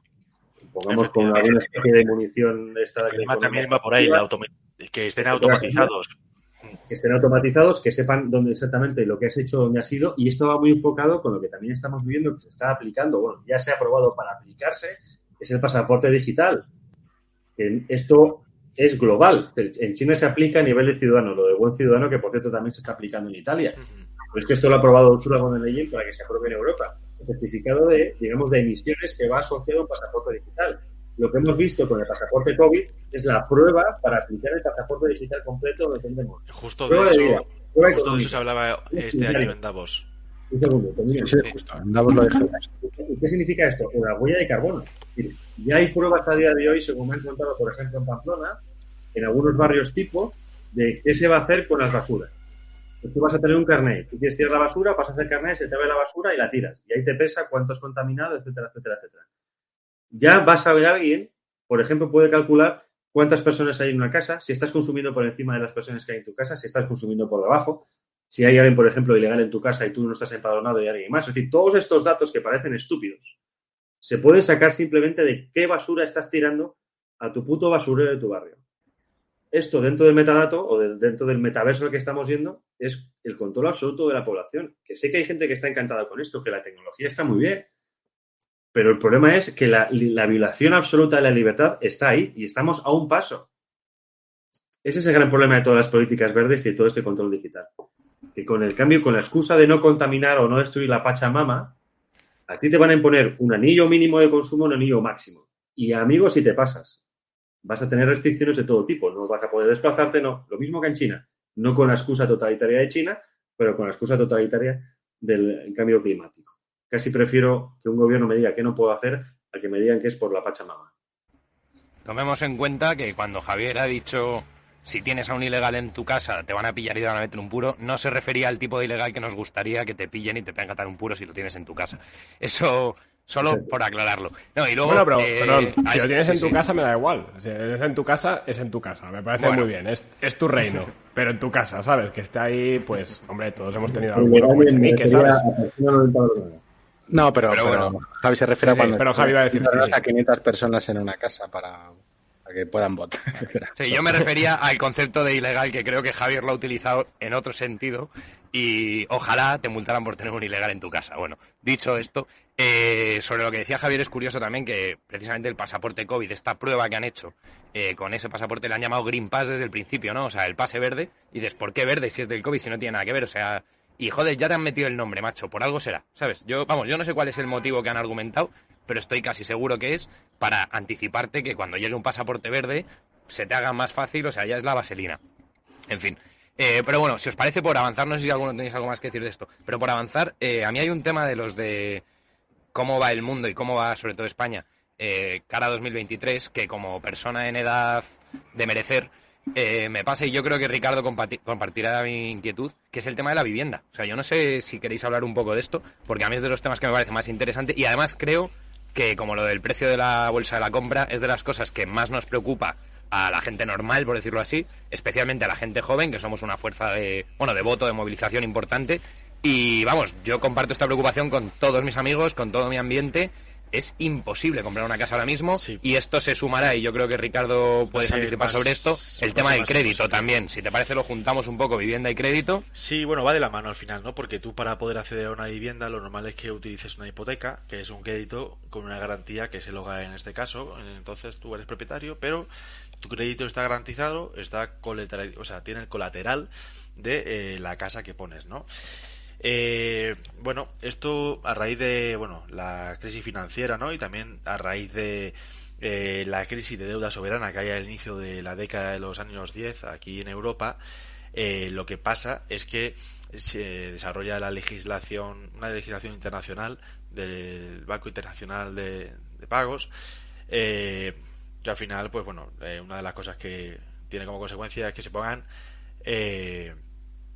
más trabas eh, a la hora de conceder créditos, ¿no? Porque hemos pasado de un escenario en el cual a veces solicitabas una hipoteca y te daban el 120 y con ese 20% extra te podías incluso comprar un coche, a un escenario en el que lo que te van a pedir va a ser eh, pues que tú aportes un 10%, 20% como mínimo, ¿no? De, de la hipoteca, del valor de la casa, ¿no? Entonces, ¿qué pasa? Dices tú, bueno, ¿cómo es posible que aporte un 10% de a lo mejor una casa de 150.000, 200.000 euros, que puede ser una cosa normalita? Esos son 20.000 euros. Y la gente joven como tú y como yo, a ver en qué situación nos vemos de poder ahorrar 20.000 euros para eso mismo poderlo llevar al banco y que nos den el resto de la hipoteca, ¿no? Entonces, bueno, eh, digamos que hay muchas barreras de entrada para poder eh, tener una hipoteca y con ella poder ser propietario. Porque al final también una de las tendencias que estamos aquí observando es que cada vez menos propietarios. Es el estado servil de Veloc. Cada vez menos gente propietaria. ¿Y quién está haciendo el negocio gordo? Realmente, pues está grandes fondos de inversión que acuden a gente que a lo mejor quiere vender su casa por problemas de liquidez y se lo compran pues por un precio mucho más bajo y ese fondo de inversión pues ya pone las condiciones, ¿no? Entonces, bueno, es un problema que hay porque al final realmente la gente lo que está haciendo es alquilar alquilar es tirar el dinero a la basura. Sinceramente, en vez de tirarlo, o sea, en vez de invertirlo en tu casa, pues lo está haciendo a la basura. Y ahora con la situación de tipos y también la situación inflacionista que tenemos, eh, bueno, pues se puede decir que hay menos margen para el ahorro. Si hay menos margen para el ahorro, no hay margen para la inversión y si no puedes invertir, no puedes comprarte el hogar, ¿no? Entonces aquí tenemos un problema estructural realmente que solamente se puede solucionar en el momento en el que se decidan suavizar las condiciones para conceder hipotecas, lo cual no va a pasar porque haría falta un consenso internacional entre los principales bancos, eh, entre otros, eh, o eso, o directamente rebajas fiscales que permitan ahorrar, ¿no? Eh, para poder acceder a la vivienda. Lo cual, pues, estando en la situación en la que estamos de sobreendeudamiento de los estados, el colapso de la deuda pública que se viene, eh, pues no va a pasar tampoco. Entonces realmente el panorama, a mí no me gusta ser pesimista, pero la realidad es que está muy complicado. Está muy complicado el poder acceder a una vivienda. Y tiene pinta de que si a lo mejor antaño con veintitantos años ya podías irte planteando eso, te casas, ¿no? Y lo planteas, lo ves, es posible. Ahora no sé el horizonte, eh, cuál es el horizonte a contemplar, porque realmente no hay capacidad de ahorro, eh, la tendencia fiscal, es decir, los impuestos que van a recaudar, van a seguir al alza conforme vayan transcurriendo los meses y el año que viene va a ser un año de subida de impuestos a pesar de que sea electoral. Eh, y bueno y entonces la gente que está en nuestra quinta pues lo tiene un poco más complicado para acceder porque ni el lado privado ni el lado público realmente de la economía van a acceder un poco entonces, bueno, es un escenario muy complicado. También sobre. Perdón, Jorge, un segundito. Sobre el tema fiscal que has comentado, una curiosidad que, que también es de destacar. Hace apenas un par de meses, el Tribunal Constitucional declaró ilegal el impuesto de plusvalía como estaba regulado. No, el Tribunal Supremo fue, perdón. Lo declaró ilegal el, tribunal, el, el impuesto de plusvalía tal y como estaba planteado. Bueno, dos días después, dos días, el gobierno ya había presentado un decreto ley con una nueva regulación para el impuesto de plusvalía y se volvió a aprobar y otra vez está vigente. Se tardó dos días. Yo soy jurista y creo que jamás había visto una respuesta legislativa tan rápida como vi aquello. O sea, ni para el COVID se legisló tan rápido un estado de alarma manifiestamente ilegal que vulneró nuestros derechos, ni eso lo hicieron tan rápido, ¿sabes? Cuando la peña estaba palmando. Eh, dos días tardaron en volver a meterte la mano en el bolsillo cuando ganabas pasta por vender tu casa. Solo como dato lo dejo ahí. Y, aparte del tema que has comentado, el crédito y eso, y Jorge ahora dices tú, perdona, pero también me interesa, si queréis hablar un poco, de cómo puede ser que la vivienda esté subiendo, subiendo, subiendo, tomando en cuenta que en este país en 2020 hemos tenido una crisis clarísima. Eh, que ha tenido un impacto demográfico, ha muerto gente mayor, ha habido casas que por pelotas han tenido que salir al mercado y a mí, por lo que yo poquito que sé de economía, se supone que cuando eso pasa los precios deberían caer. Pero es que han subido y han subido desde marzo de 2020 hasta ahora, se produjo un mini, mini, mini bajada pero vamos, eh, un mes o dos y luego se ha vuelto a repuntar. Entonces ya no es solo el crédito, ya no es solo los temas fiscales, es que los precios siguen y siguen y siguen al alza. Al menos en las grandes ciudades. ¿eh? No hablo de Valladolid, no hablo de Talavera, hablo de Madrid. Vale, eh, no sé si Jürgen iba a decir algo o... Bueno, respondo esto después, Jürgen, o, cómo. Si quieres lo meto porque está un poco relacionado con esto de Javi, pues, pero lo pues que yo flipo es también que tecnológicamente nunca ha sido tan fácil construir una casa o sea, si, miras la historia, la tecnología ahora mismo te permite construir a una fracción de lo que hubiera sido el coste de personal anterior. O sea, es lo que ha posibilitado pues la energía, la, electricidad, la gasolina, etcétera. ¿Y cómo es posible que siendo tan fácil construir, los pisos también de, de nueva planta sean cada vez más caros? O sea, ¿qué por el suelo. Aquí? Básicamente por el suelo. Pero no solo el suelo, no, no, no, también la construcción. O sea, antes construir eh, no valía un millón de euros hacerte un edificio. Eh, porque la gente no tenía un millón de euros en su vida. Bueno, ya, pero, pero junto con el suelo también vienen todos los requisitos para burocráticos para poder construir un edificio que antes no existían. Que, al final son, son trabas y, como decía, como decía Ricardo, son, son barreras de entrada para ese mercado. Pero sobre todo también en, España, sobre todo el tema del, suelo es clave. No sé si opinas. así tal cual. No, el suelo es importante, eso por supuesto es un factor que siempre va a encarecer la vivienda, eso es una cosa impepinable. Después también habría que ver un poco también eh, los fenómenos inflacionistas y su contexto histórico, eh, pero bueno, eso ya sería para hablar de, colapsos de monedas y demás y no creo que de el programa como tal. Lo que sí es que ya respondiendo a lo que decía eh, Javi Soria, era que, bueno, eh, a ver, después de la crisis financiera también pasa una cosa y es que la demanda eh, de viviendas después de la burbuja inmobiliaria se desploma. Se desploma y ya nadie pide vivienda prácticamente. ¿Y qué pasa? Que la oferta ahí se tuvo también que ajustar eh, un poco a la realidad y fue una tendencia lenta y prolongada de 5 o 6 años de bajada de precios. Y ahora, a raíz de la pandemia, eh, digamos que también ha habido un fenómeno en el cual la gente ha podido en cierto modo eh, ahorrar un poco más y ha sido 2021 el año en el cual se han lanzado a comprar nueva vivienda y de ahí que haya empezado a aumentar el precio de, la misma. Eh, sin embargo, bueno, también ahora con, con, la situación en la que previsiblemente vamos a vivir a partir de julio, eh, septiembre y también en diciembre de empezar a subir los tipos de interés, que va a empezar a, regular así la oferta monetaria del Banco Central Europeo, eh, al final realmente eso se va a traducir en que los créditos que tú pidas para financiarte, eh, lo que tú pidas para tu hipoteca y demás, pues acaben siendo más caros. Entonces, eso que va a hacer que baje la demanda y también esa subida de precios tan exagerada que estábamos empezando a ver y que tanto llamaba la atención y había gente que empezaba a hablar incluso de posible burbuja inmobiliaria, lo normal es que se frene porque ya la gente simplemente, pues, digamos que como las condiciones no son tan favorables como pudiesen ser antes, pues va, eso a frenar de manera natural eh, la escalada del precio de la vivienda. Pero, pero bueno, igualmente el problema aquí, eh, bueno, el precio es, es por supuesto un problema, pero también sobre todo son las condiciones, ¿sabes? Para poder acceder, que está realmente complicado, especialmente para la gente, para la gente más joven como nosotros. Entonces, bueno, eso es lo que podemos esperar un poco de aquí en en, los, en los siguientes meses y eso es un poco también lo que puede explicar eh, cómo habían aumentado tanto las el, precio de la vivienda no tiene tanto que ver con ese factor demográfico que tú podrías hablar o sociológico del que podrías referirte, sino más a esta tendencia, a este ciclo económico. Eh, haría más referencia a eso.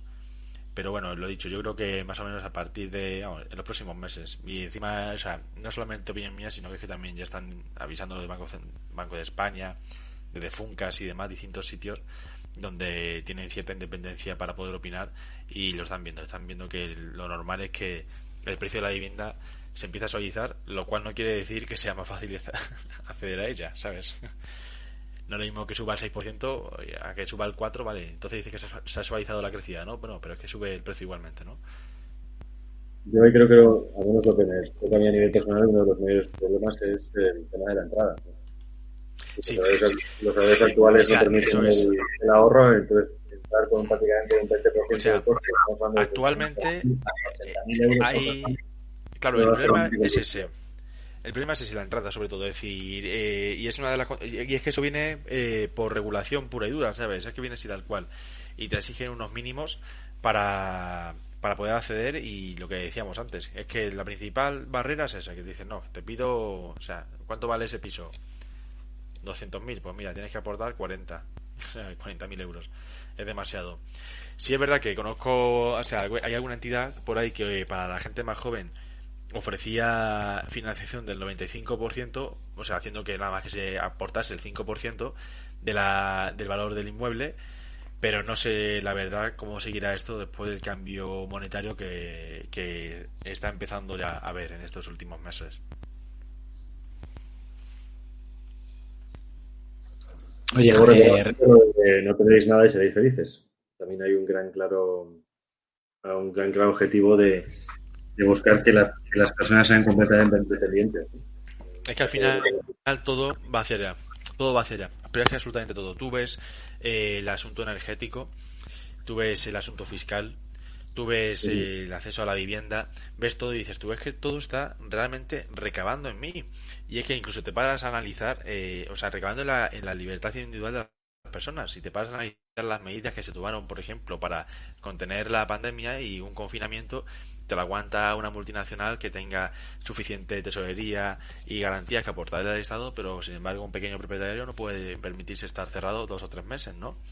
Y al final, pues eso es realmente eso, que la gente poco a poco va perdiendo, eh, pues libertad económica, la libertad de movimiento, como hablábamos antes con los coches no eléctricos, eh, en fin, eh, no pueden ser ni propietarios, ¿no? Entonces, realmente la tendencia que vemos aquí y que es lo que tiene toda la pinta que, va a seguir así, a no ser que haya un cambio dramático, un volantazo en, en algún gobierno.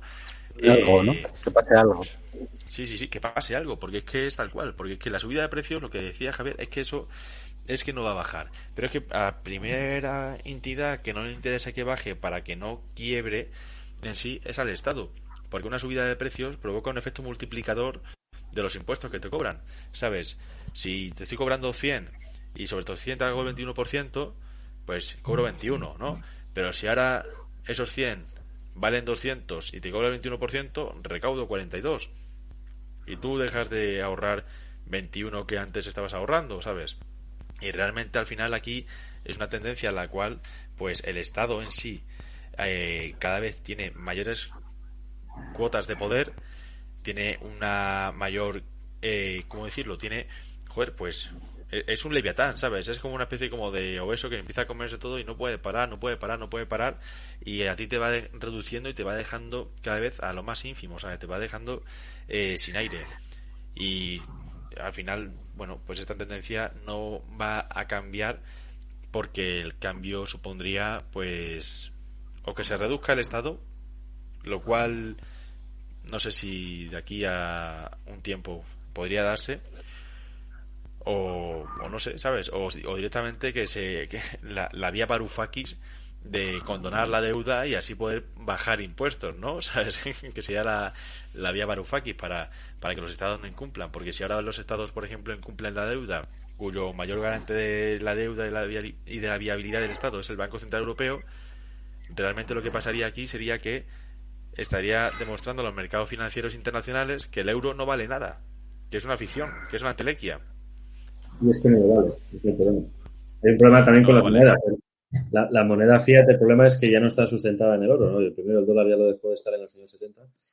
Y precisamente la gran jugada que está haciendo ahora a nivel internacional eh, China con Rusia, sobre todo Rusia en este momento, es eh, volver a asociar su moneda, el rublo, al oro.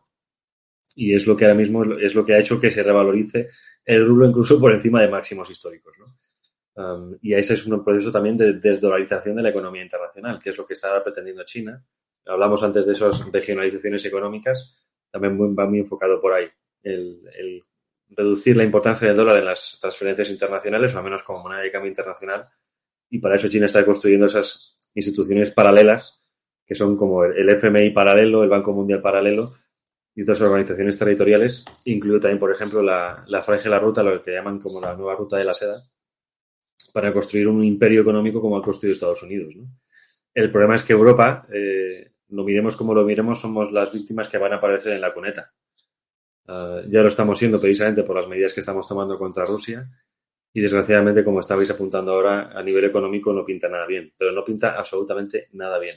Sobre todo también teniendo es que a nivel económico tiene pinta... La mitad de la población uh, y recordamos ahora también que el gobierno acaba de quiere facilitar, ahora, cambiar la ley de extranjería para facilitar la inclusión en el mercado nacional a todos los inmigrantes, sobre todo en sectores estratégicos. Bueno, y, acaban de, de, firmar un acuerdo con Biden, ¿no? Para traer a, a refugiados, refugiados centroamericanos. aquí, somos, la puta y ponemos la cama. No, pero a mí me parece una cosa increíble también como ahora los sectores más progresistas, que muchas veces son como los aladires ¿no? de los derechos humanos y demás, no tienen ningún tipo de eh, reparo eh, hablando de, de, al fin y al cabo, hacer exportaciones de gente, ¿no? O sea, traficar personas. Oye, os vais de aquí a aquí porque esta gente hace falta aquí y hay que mantener esto, ¿no? Y, esa, esa, esa, manera de mercadear organizada me parece, y no natural eh, me parece algo que es realmente, joder, pues alarmante, ¿no? O sea, es algo que, bueno, demuestra también mucho, ¿no? Eh, pues el nivel de humanidad que pueda tener eh, quienes estén pilotando los estados. Después decíamos eso, que el año que viene, bueno, que es que tiene pinta de que la cosa pinta, o sea, es que pinta la cosa muy mal, como decía Javier. Eh, ¿Por qué? Pues porque es que, eh, por lo que decíamos antes de, de, deuda pública y demás, es decir, ahora en los próximos eh, 12 meses eh, tenemos 100.000 millones de deuda pública que van a vencer y se van a repreciar, o sea, porque lógicamente el Estado tiene que seguir manteniendo el gasto público que tiene comprometido, se va a repreciar a un mayor tipo de interés. Entonces, eh, bueno, pues entonces esto lo que va a tener como consecuencia es que el Estado tenga que nivelar pues su estado de, ingresos y de gastos, ¿no? Y los gastos no va a recortarlos, esos serían los recortes tan odiados, ¿no? Por la izquierda y demás y tan poco eh, populares. Entonces tiene pinta de que si tú no puedes recortar los gastos, lo que vas a hacer va a ser aumentar los ingresos. ¿Y los ingresos cómo vas a aumentarlos? A través de impuestos. Por ejemplo, ya España para el año que viene tiene comprometido a nivel europeo aplicar eh, nuevos impuestos con tasas medioambientales por un valor de 15.000 millones de euros que van a repartir, bueno, que van a repercutir en los precios también, aunque después, pues bueno, no quieran, eh, o sea, pongan cualquier tipo de excusa para para decir que no, que aumenta el precio pues por Ucrania o porque haga falta. Entonces realmente la situación que vamos en 2023 es que vamos a estar en un año pues bueno, electoral en el cual van a darnos van a apretarnos las tuercas más todavía con nuevos impuestos. También lo del peaje de las autopistas veremos al final si, si llega o no. Lo de cobrar simplemente porque vayas por las por las autovías. Eh, y bueno, es simplemente una tendencia que se va a consolidar, pero no por nada, sino simplemente porque es que en sí lo que es el Estado estaría pues quebrado, ¿no? Es decir, es insostenible ahora mismo el nivel al que, al que se mantiene. Entonces es algo que en 2023 vamos a empezar a ver porque también en 2023 eh, se vuelve al pacto de estabilidad financiera comprometido por los países de la Unión Europea que establece el 3% de déficit y ahora mismo España está en torno al 18, 20 o así, ¿no? Entonces ese ajuste va a irlo haciendo progresivamente pues a través de un aumento de impuestos que al final quien a quien le toca pagar el pato, pues es a nosotros, porque el Estado no tiene tampoco elementos productivos para generar ingresos. Esto, eh, Ricardo, si quieres, bueno, Javi, si quieres hacer esa pregunta que tenemos pendiente y pasamos al siguiente bloque. Sí, vale, vale. Pues es que Carmelo ha hecho un super chat, una donación de 5 brillos. Muchas gracias, Carmelo. Eh, es una pregunta para Javier Villamor. Cortamos un segundo el tema del debate y continuamos ahora con el siguiente bloque que anticipa Getro.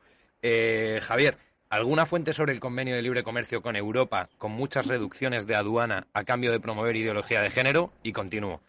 La pregunta responde a una afirmación que hiciste en un directo con Rubén Gisbert te pregunté por Twitter, pero nunca respondiste. Eh, ¿Algo de esto? ¿Alguna fuente?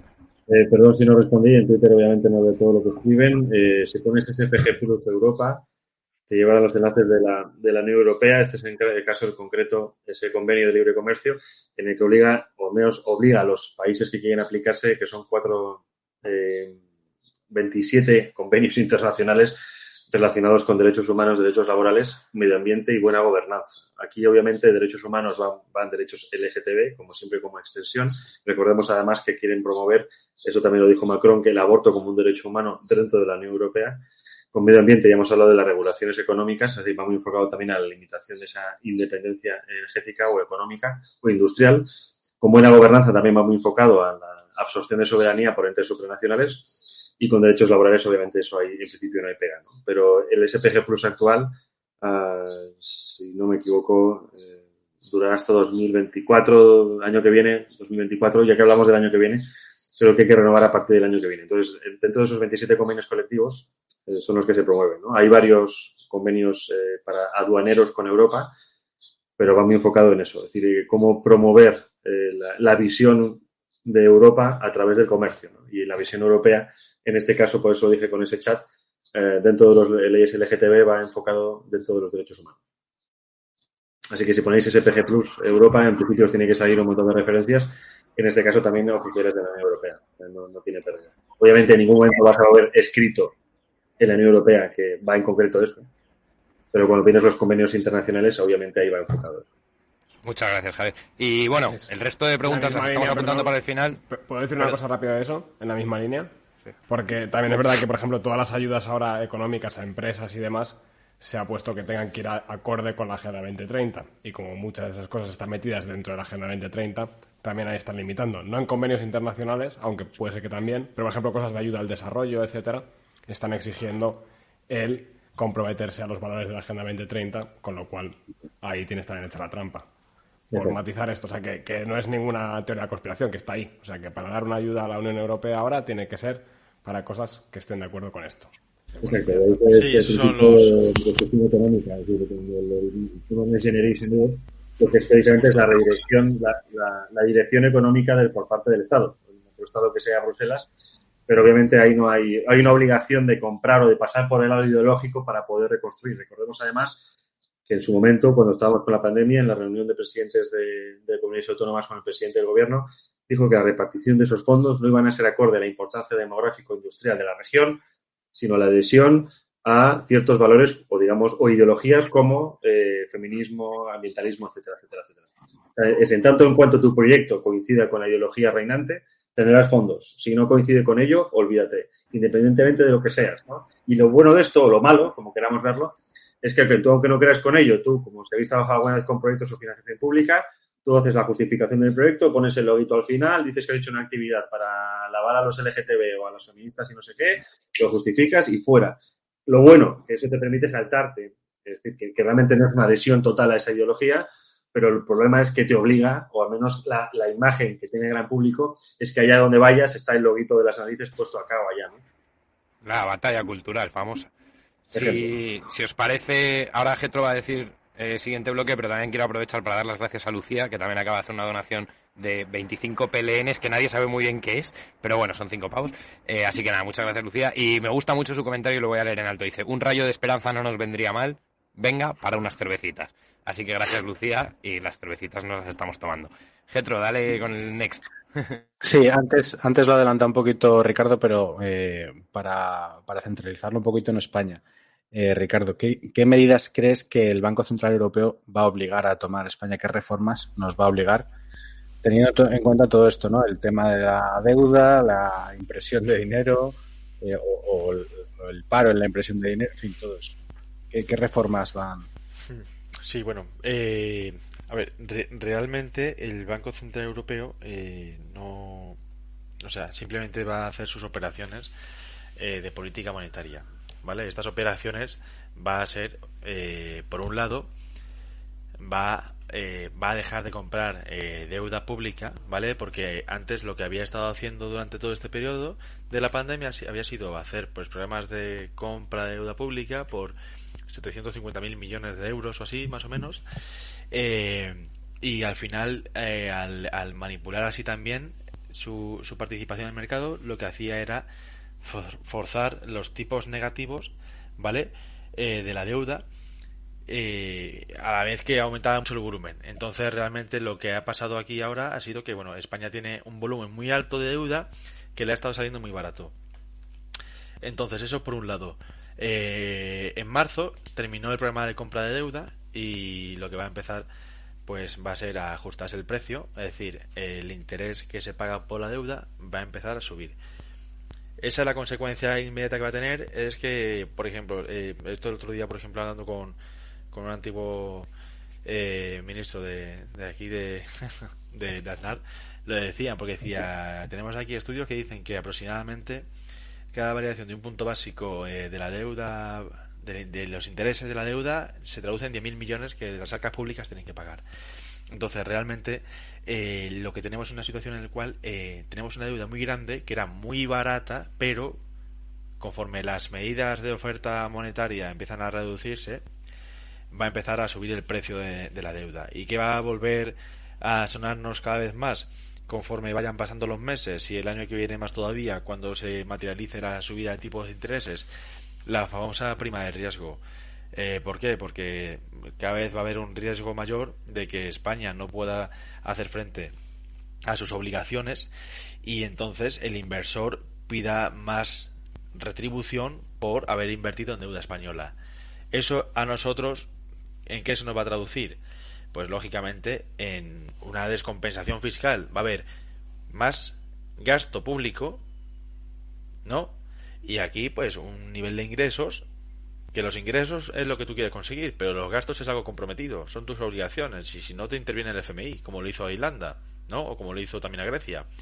Entonces, lo que va a pasar va a ser que eh, la subida de impuestos va a seguir hacia adelante. Porque es o subir impuestos para que un bloque y otro se iguale o desaparece.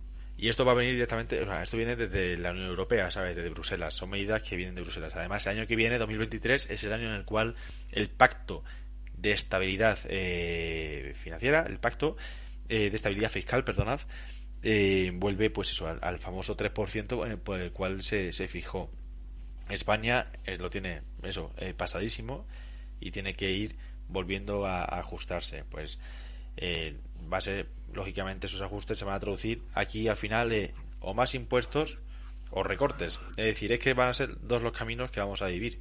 Son dos los escenarios y no hay más. O las dos a la vez, que es peor.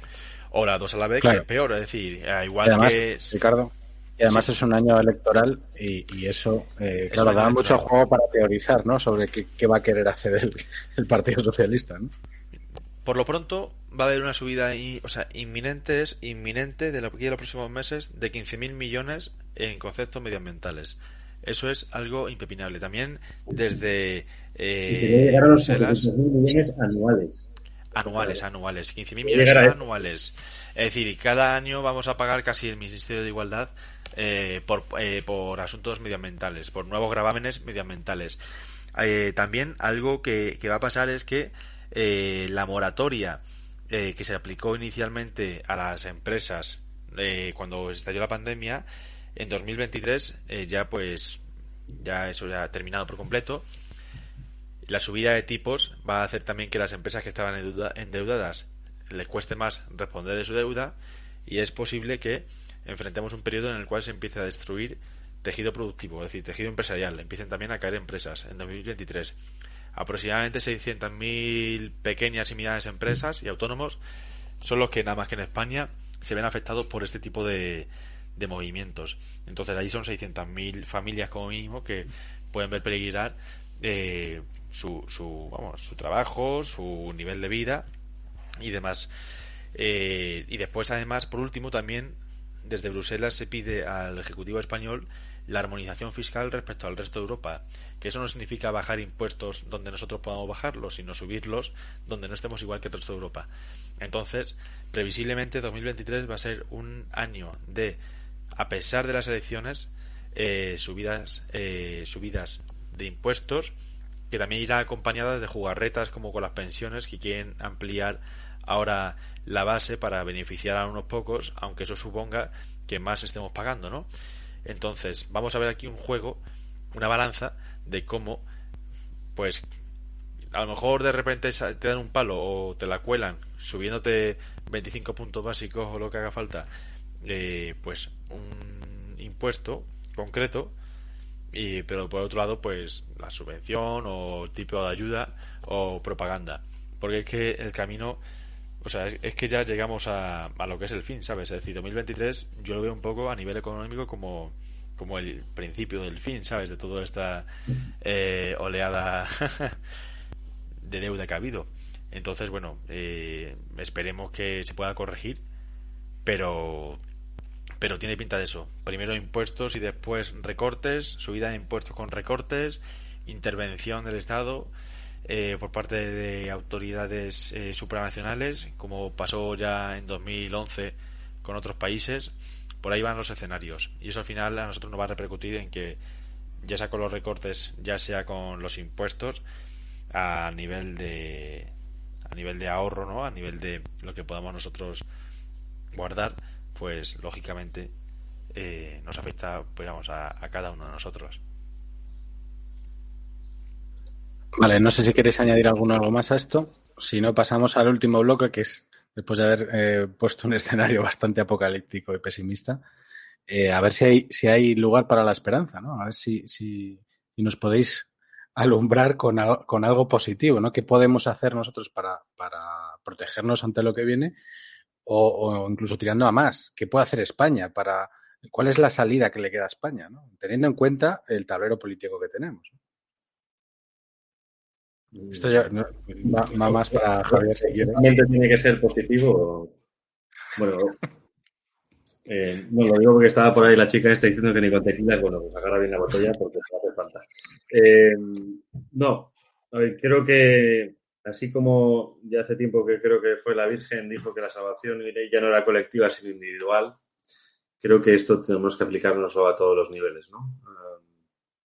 digamos que hay tres tipos de, en la sociedad hay tres tipos de personas. Si queremos entenderlo tipo Matrix, yo sé que esto suena muy infantil, pero es que es un ejemplo muy, muy funcional.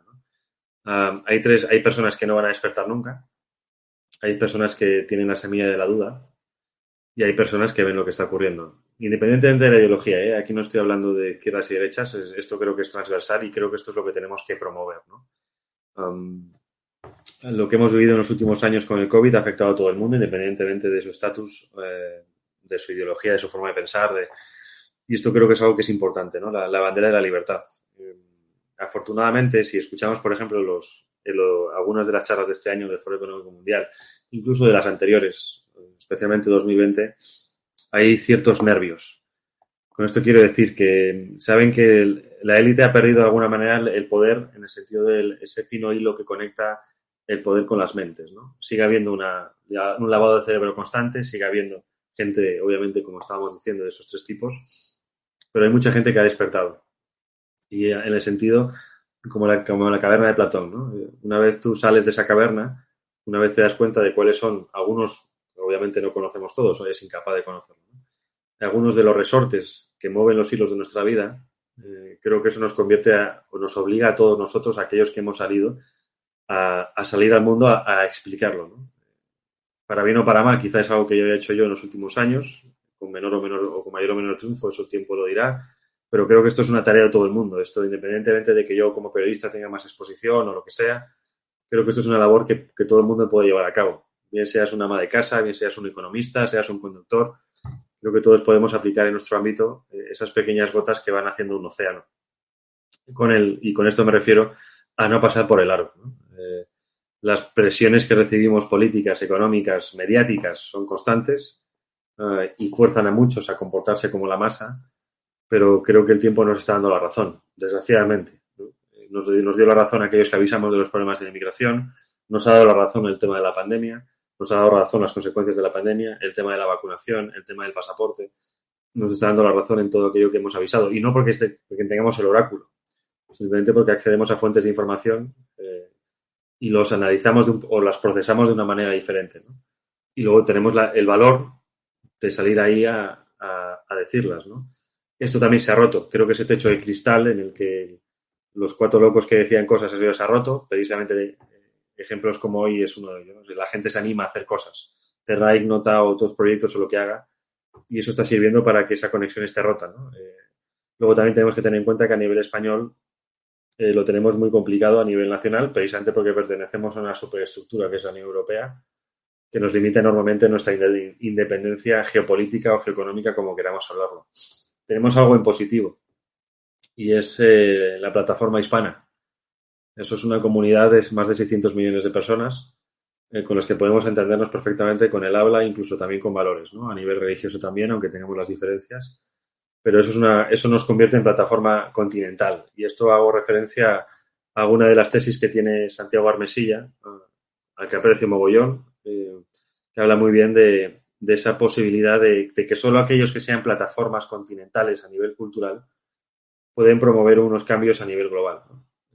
Y si España deja de mirar a Europa, como decía Gustavo Bueno, o deja de pensar que Europa es la solución, como decía Ortega y Gasset, y empieza a pensar que España en sí misma es la solución a muchos de los problemas que tenemos hoy en día, uh, creo que podemos tener una vía de una escapa de futuro en los próximos años, independientemente de lo que pase, porque por mucho que lo que nos ataquen aquellos que nos tachan de conspiranoicos y demás, nunca estamos diciendo que esto es homogéneo, que esto es así y que va a ser así. ¿no? Estamos hablando de que hay un plan, de que, de que existe un plan globalista, de que se está llevando a cabo, de que, cuáles son las instituciones, cuáles son los procesos, cuáles son las herramientas que se utilizan para llevar a cabo ese objetivo. Pero si definimos muy bien esos campos, es muy posible atacar cada uno de esos campos para que nada se cumpla. ¿no? Eh, repito, tienen prisa y lo estamos viendo. Lo estamos viendo en, en la presidencia del gobierno, lo estamos viendo a nivel eh, europeo y cuanto antes hagamos para hacer frente a eso, creo que es posible salir. No hay una fórmula mágica. Simplemente es que cada día con nuestro hacer o con las decisiones que tomemos no favorezcamos al gran leviatán. Creo que con eso ya sería mucho. Y al lado informativo creo que cuanto la labor que en mi caso tengo no es hacer cambios, es machacar y machacar y machacar y machacar, hablar y hablar y hablar y hablar y generar debates y generar debates constructivos. Uh, luego ya vendrá, dentro de unos años vendrá la capacidad de crear algo, pero creo que ahora mismo lo que tenemos que hacer es comunicar comunicar y comunicar para romper esa, eh, esa película, ese barniz que muchos tienen y que entiendo que también muchos tienen miedo a romper, ¿no? Porque esto no es fácil. Cuando te das cuenta de cómo están las cosas, uno lo pasa mal. Yo al menos lo pasé muy mal a nivel personal, ¿no? Porque te das cuenta de que las, el mundo en el que estás es mentira, de que cómo has crecido, muchas de las cosas que te han dicho es mentira, de que no, no ibas a tener ese mundo tan asegurado como nos dijeron. Y partiendo de ahí creo que ya es una piedra angular desde la que se puede empezar a construir. Ricardo, ibas a decir algo antes y... Sí, no, iba a decir simplemente, entre muchas cosas que ha dicho Javier y todas ellas muy acertadas, efectivamente tienen mucha prisa y de hecho algo que tampoco ha trascendido mucho de la última reunión de Davos y demás es que están planteando y lo están planteando seriamente cambiar la fecha de la famosa agenda 2030 porque ya empieza a darse cuenta y empieza a comunicarse a nivel interno de que no llegan. Es decir, que el cambio que querían conseguir no llegan. Y es algo que está pasando un poco entre bastidores, ¿sabes? Porque han hecho un plan muy ambicioso, han hecho un plan eh, antinatura y la gente pues ha reaccionado. Y ha reaccionado mucha gente desde pues la más, la, o sea, la intimidad máxima, ¿no? Del, del propio yo.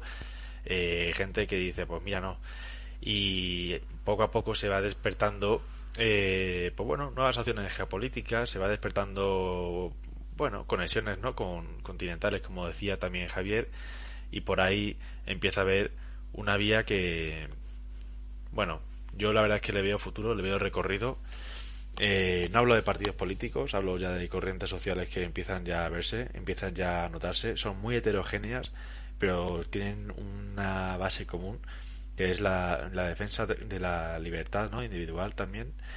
Y que, y como respetan la libertad individual, pues no miran tanto las diferencias, sino que están más eh, a lo que nos une, ¿no? que es eh, luchar contra el Leviatán. Y es una corriente social que empieza cada vez a, olerse más y empieza a hacer más ruido, aunque, aunque tal vez no, no salga a los grandes medios. Pero, pero bueno, hay esperanza. Yo siempre veo las cosas en positivo. Tú me conoces bien, Getro. Hay un camino que recorrer, hay viatación, hay que seguir trabajando, hay que seguir haciendo tierras sin nota, por ejemplo, y hay que seguir, eh, pues, la gente que, desde luego, queremos hacer espaldas para pelear frente a este tirano, pues seguirnos reuniendo, seguir peleando, porque aunque parezca que esto es un David contra Goliath, al final una pedrada tira al gigante.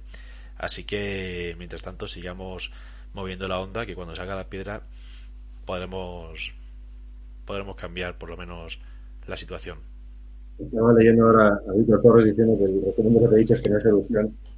Eh, hombre, si nos enfrentamos a gente multimillonaria, con mucho tiempo de trabajo y con mucha, mucho tiempo libre para hacer lo que hacen, es complicado. Por eso creo que a veces se pierde mucha energía y mucho esfuerzo pensando en ir directamente hacia arriba. Creo que la solución se construye desde abajo. Claro, son, soluciones horizontales, ¿sabes? Es decir, no hay que ir verticalmente, sino horizontalmente. O sea, decir, hay que cambiar el paradigma, no hay que ir contra un enemigo difuso que no se puede ver, sino hay que ir pues a la gente que está a tu lado, pues simplemente conversaciones o como dice Javier, machacar, machacar a nivel. Tenemos, tenemos el viento a favor, yo creo que eso es cierto, ¿no? Eh, no sé por qué, pero nuestros análisis son, son realistas, es decir, no, no, no nos estamos yendo a ideologías en las mentes de las personas, ni a creencias, ni a sentimientos, eh, vemos las cosas como son y creo que eso, es algo que está a favor de nosotros, ¿no? Porque la, situación es tan compleja y tan, se ha ido tanto de manos que hay un punto en que ya la, izquierda en sí mismo, la izquierda actual, ¿no? lo que es el, bloque hegemónico, es incapaz de ofrecer alternativas. Si nos fijamos en sus tweets, en sus artículos, en sus puntos de opinión, no entienden qué está ocurriendo, porque en su mundo era imposible que ocurriera una alternancia a lo que ellos habían propuesto, porque su mundo era perfecto, ¿no? Era la consecución, era como el, el fin de la historia de Fukuyama. Y ese fin de la historia obviamente no existe. Y claro que no existe, tenemos que seguir haciendo que no exista. Pero ahí es donde yo también yo hago, siempre hago, ¿no? No, sé si me puedo considerar derecha social o cómo me considera la gente, aparte de ser ultranazi, ultracatólico. Pero si me considero dentro del bloque de la derecha social o una derecha preocupada por la justicia social, eh, creo que hay un gran sector dentro de una izquierda, eh, hablabais del otro día de París y otros tantos, ¿no? de esa izquierda nacional a la que hay que tender puentes, nosotros a ellos y ellos a nosotros, porque somos colectivos que estamos fuera del sistema. El sistema es dos caras de la misma moneda, derecha economicista e izquierda posmoderna. Uno empuja por un lado, otro empuja por el otro, pero es, lo mismo. Y esos dos bloques que están. Empuja por un lado, otro empuja por el otro, pero nos dan por culo por ambos. Pero bueno, pero... Creo que buscar esas alternativas y crear pueblo. Mira, a mí me gusta mucho Íñigo Rejón. Eh, a pesar de que no me gusta su ¿Cómo que no se te oye un momento que te estamos echando el programa? Danos un segundo que encuentro el botón. Rejón, entendemos la estrategia de Íñigo Rejón. Eh, el radicalismo democrático de Mouffe y Esner Laclau eh, creo que es interesante para aplicar si lo asociamos a otro punto de vista. ¿no? Íñigo Rejón, si escuchamos en sus charlas en los barrios, está construyendo precisamente eso. Eh, Laclau y, Chantal Mouffe lo que haban era de romper los significados y los significantes para construir algo nuevo. El problema es que esa gente es incapaz de construir algo nuevo porque no hay nada que entrene con la tradición. Eso es el problema que tiene la izquierda. Es imposible de construir nada nuevo no tiene relación con nada, no hay nada que sustente lo que están promoviendo. Ahora, sí puedes construir desde abajo, que es desde el barrio. Y eso es lo que está haciendo Más Madrid muy mucho y muy bien. Al menos en Madrid se están apropiando de algunas luchas de barrio que son transversales, porque la derecha está ausente. La derecha, me da igual si sea derecha social o esa derecha de los partidos, no hablamos hablar de ninguno, está ausente. Cuanto más tarde en darse cuenta, más difícil será esa alternativa, porque esa izquierda sí que todo lo contamina de ideología. Pero repito, simplemente es un análisis de cómo lo está haciendo Íñigo Rejón, en este caso más Madrid. Barrio por barrio, construyendo barrio, construyendo comunidad. Y eso es algo que hemos dejado de lado en particular, ¿no? También, obviamente, es nuestra culpa. Pero creo que eso es un elemento de empezar a construir. Y yo creo que eso se está teorizando ya bastante. ¿eh? Si, si nos fijamos en, en Bannon, por ejemplo, eh, es una persona que, que ha, captado esto muy bien y, y, se dedica, en los últimos meses, se dedica a decirlo siempre que puede. ¿no? Esa derecha que tiene que coger esa, esas, esas luchas, las tiene que coger esa derecha social, ese, como decía el otro día Quintana, ese populismo de derechas, ¿no? Eh, porque parece ser que es la única, mm, digamos, vía fuera del sistema que podría articular algo, ¿no? Algo, vuelvo a decirlo del algo. Oye, si queréis pasamos a las preguntas, que como ya estamos cerca del límite, que sean breves, eh, las respuestas me refiero, y, y, os voy diciendo a uno y a otro, si os parece bien. Eh, a ver, eh, Ricardo, la primera. Eh, Isaac Abraham pregunta, teniendo bastante claro que la Agenda 2030 beneficia a las grandes empresas y al sector financiero, ¿creéis que la prohibición de la venta de coches de gasolina pasado 2034 beneficiará a Alemania? No creo que haya aquí tampoco que mirar eh, estados y demás, sino, en fin, los intereses económicos. Eh, re realmente, yo creo que aquí un poco le pasa a Alemania lo que le pueda pasar pues a, a buena parte de los estados porque el tema este eh, eléctrico del coche eléctrico no, no, no hay que ya calcularlo, mirarlo únicamente en términos económicos de ver quién en la ecuación sale bien, sino también reconduciendo un poco a esos marcos que estábamos hablando de cómo se van reduciendo las libertades. Es decir, aquí realmente el Estado, lo importante, y lo ha dicho Klaus es decir, aquí realmente o sea, se va a buscar y se está premeditando un ritmo de, ¿cómo decirlo? O sea, una economía decreciente para salvar el planeta, ¿no? Entonces, realmente no se ve tanto quién sale ganando aquí de Alemania, tal, sino el efecto inmediato en, en lo que son las, las personas.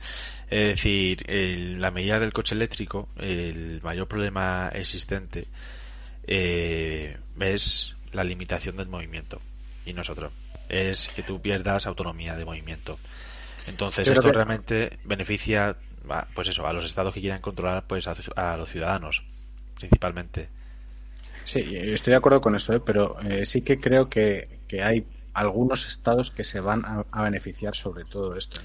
y estoy pensando sobre todo en China no sé si estáis de acuerdo Javier bueno, de China es clarísimo, ¿no? O sea, con todo lo del litio y los metales raros, o sea, si lo necesitas para las baterías, se van a hacer de oro. De hecho, ahora mismo sea, tiene cogido en Estados Unidos precisamente con la construcción del coche eléctrico. Eh, de hecho, ahora mismo, si no me equivoco, prácticamente el 50% de las, de las metales raros o de las de materias esta rara las tiene China. Eh, que así como China es dependiente de, de tema de alimentos, no lo es de materias de la sexta generación que se habla. ¿no? Y además con todo el tema de algo además armamentístico es complicado. La verdad es que China tiene todo para convertirse en potencia hegemónica en 2049, que es el plan que tiene. Tiene ciertas irregularidades, eh, incapacidades, como es la distribución de la renta, el PIB per cápita, problemas de envejecimiento poblacional, problemas de contaminación. Prácticamente ocho de sus grandes ríos, es que es mejor no meterte, que te salen los tres ojos de los Simpson. Eh, pero en lo demás se ha hecho con muchísimas materias primas del mundo. Eso está muy, muy complicado. Sí, estratégicamente ha sabido posicionarse muy bien para anticiparse al mercado y, por ejemplo, Hispanoamérica, ¿no? En Bolivia y en Chile tiene grandes posiciones de litio que las domina y a partir de ahí, pues, hombre, lógicamente, en ese, desde ese punto de vista, sí. Pero yo la verdad es que a la hora de ver estados europeos y demás, no, vamos, es que no los contemplo aquí en esta ecuación, porque como bien decía Javier al inicio, esto es, son dos bloques, al fin y al cabo, que quieren imponer su, eh, su hegemonía, que está el bloque de Estados Unidos y el bloque chino, ¿sabes? Al fin. Entonces, bueno, van a, sí, van a ir bueno, por ahí igual, los tiros. Claro, igual que hemos hablado antes, y perdonad que se está extendiendo mucho, esto he dicho brevemente, pero, pero igual que hemos dicho antes que, que había ciertos lobbies eh, eh, ecologistas que estaban financiados por otras potencias, ¿no? Para que en Europa se, pues se desgastara ese, esa querencia por determinadas soluciones energéticas.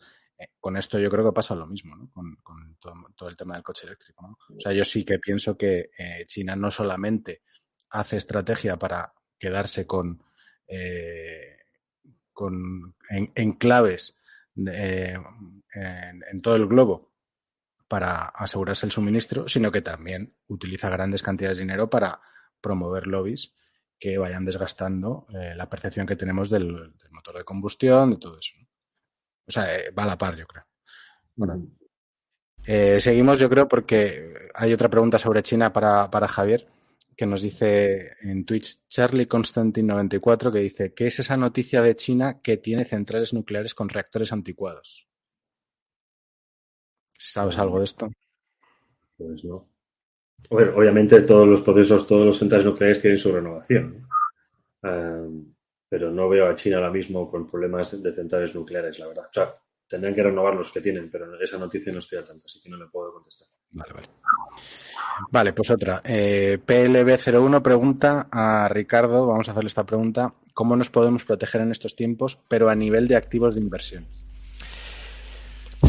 A nivel de activos de inversión, pues mira, sinceramente, Yo, imagino que, que- imagino eh, que la, la gente en el chat querrá saber todo este tema de las criptomonedas, etcétera, si eso es un. No, pero o sea, la cripto, las criptomonedas, o sea, en su- vamos, me acuerdo que en su día hablamos, eh, Javier y yo, en un programa, eh, sí, ¿no? De Paradigma 21, sí. Y al final acaba pasando esto. Las criptomonedas han tenido un valor que ha estado muy al alza porque ha habido mucha liquidez en el mercado de los gobiernos que dieron, en fin, eh, su- bueno, dieron cheques y demás para la gente que cerraba su negocio durante el confinamiento y durante la pandemia, que tuviesen un sustento y mucha gente, especialmente en Estados Unidos, ¿no? Se dio el caso de que esos cheques iban directamente a meterlos a los criptos. Entonces ha sido un fenómeno especulativo muy anclado en el Bitcoin, que bueno, pues que ha crecido mucho el precio y que ahora lo normal es que vaya conforme la oferta monetaria se va a ir corrigiendo, el precio de esto al reducirse la liquidez se va a ir corrigiendo. Y además el regulador, es decir, los estados, Unión Europea, también la FED en, esta- en- en Estados Unidos, eh, van a lanzar, pues, o sea, están ya des- desarrollando regulaciones y cuando se mete el estado regular, el efecto inmediato es que con las trabas baja el precio. Entonces, es previsible que, o sea, que siga, que el precio, bueno, no, no dé mucho juego. Después esto es, en fin, muy aleatorio, nunca se sabe. Igual de repente mañana escala un 200% y me deja de tonto, ¿sabes? Que eso es así. Pero bueno, Sí, no, pero que a lo mejor eh, Elon Musk dice algo y, y se dispara, ¿no? Pero, pero, pero ya, o sea, puede ser, pero el efecto Elon ya se está reduciendo. Eh, necesitas no, gente que tenga liquidez. O sea, necesitas Hace- gente que esa- esté ahí en Twitter viendo ese tweet y que diga tengo mil pavos y que sea Exactamente. mil pavos que lo, lo, que hace falta es sobre todo liquidez y la liquidez es algo que va a empezar a reducirse. De ahí todos los movimientos del Banco Central Europeo y de la Fed. La Fed ya ha empezado a hacer eso. Y como ha empezado a hacer la Fed eso, el precio del Bitcoin se ha desplomado. Ha sido así tal cual. La Fed empezó a subir tipos en febrero, marzo, más o menos, y ya de repente empezó a hacer el Bitcoin pum, para abajo. Y va a seguir así. Eh, entonces, bueno, no hay que acudir a los criptos ahora mismo.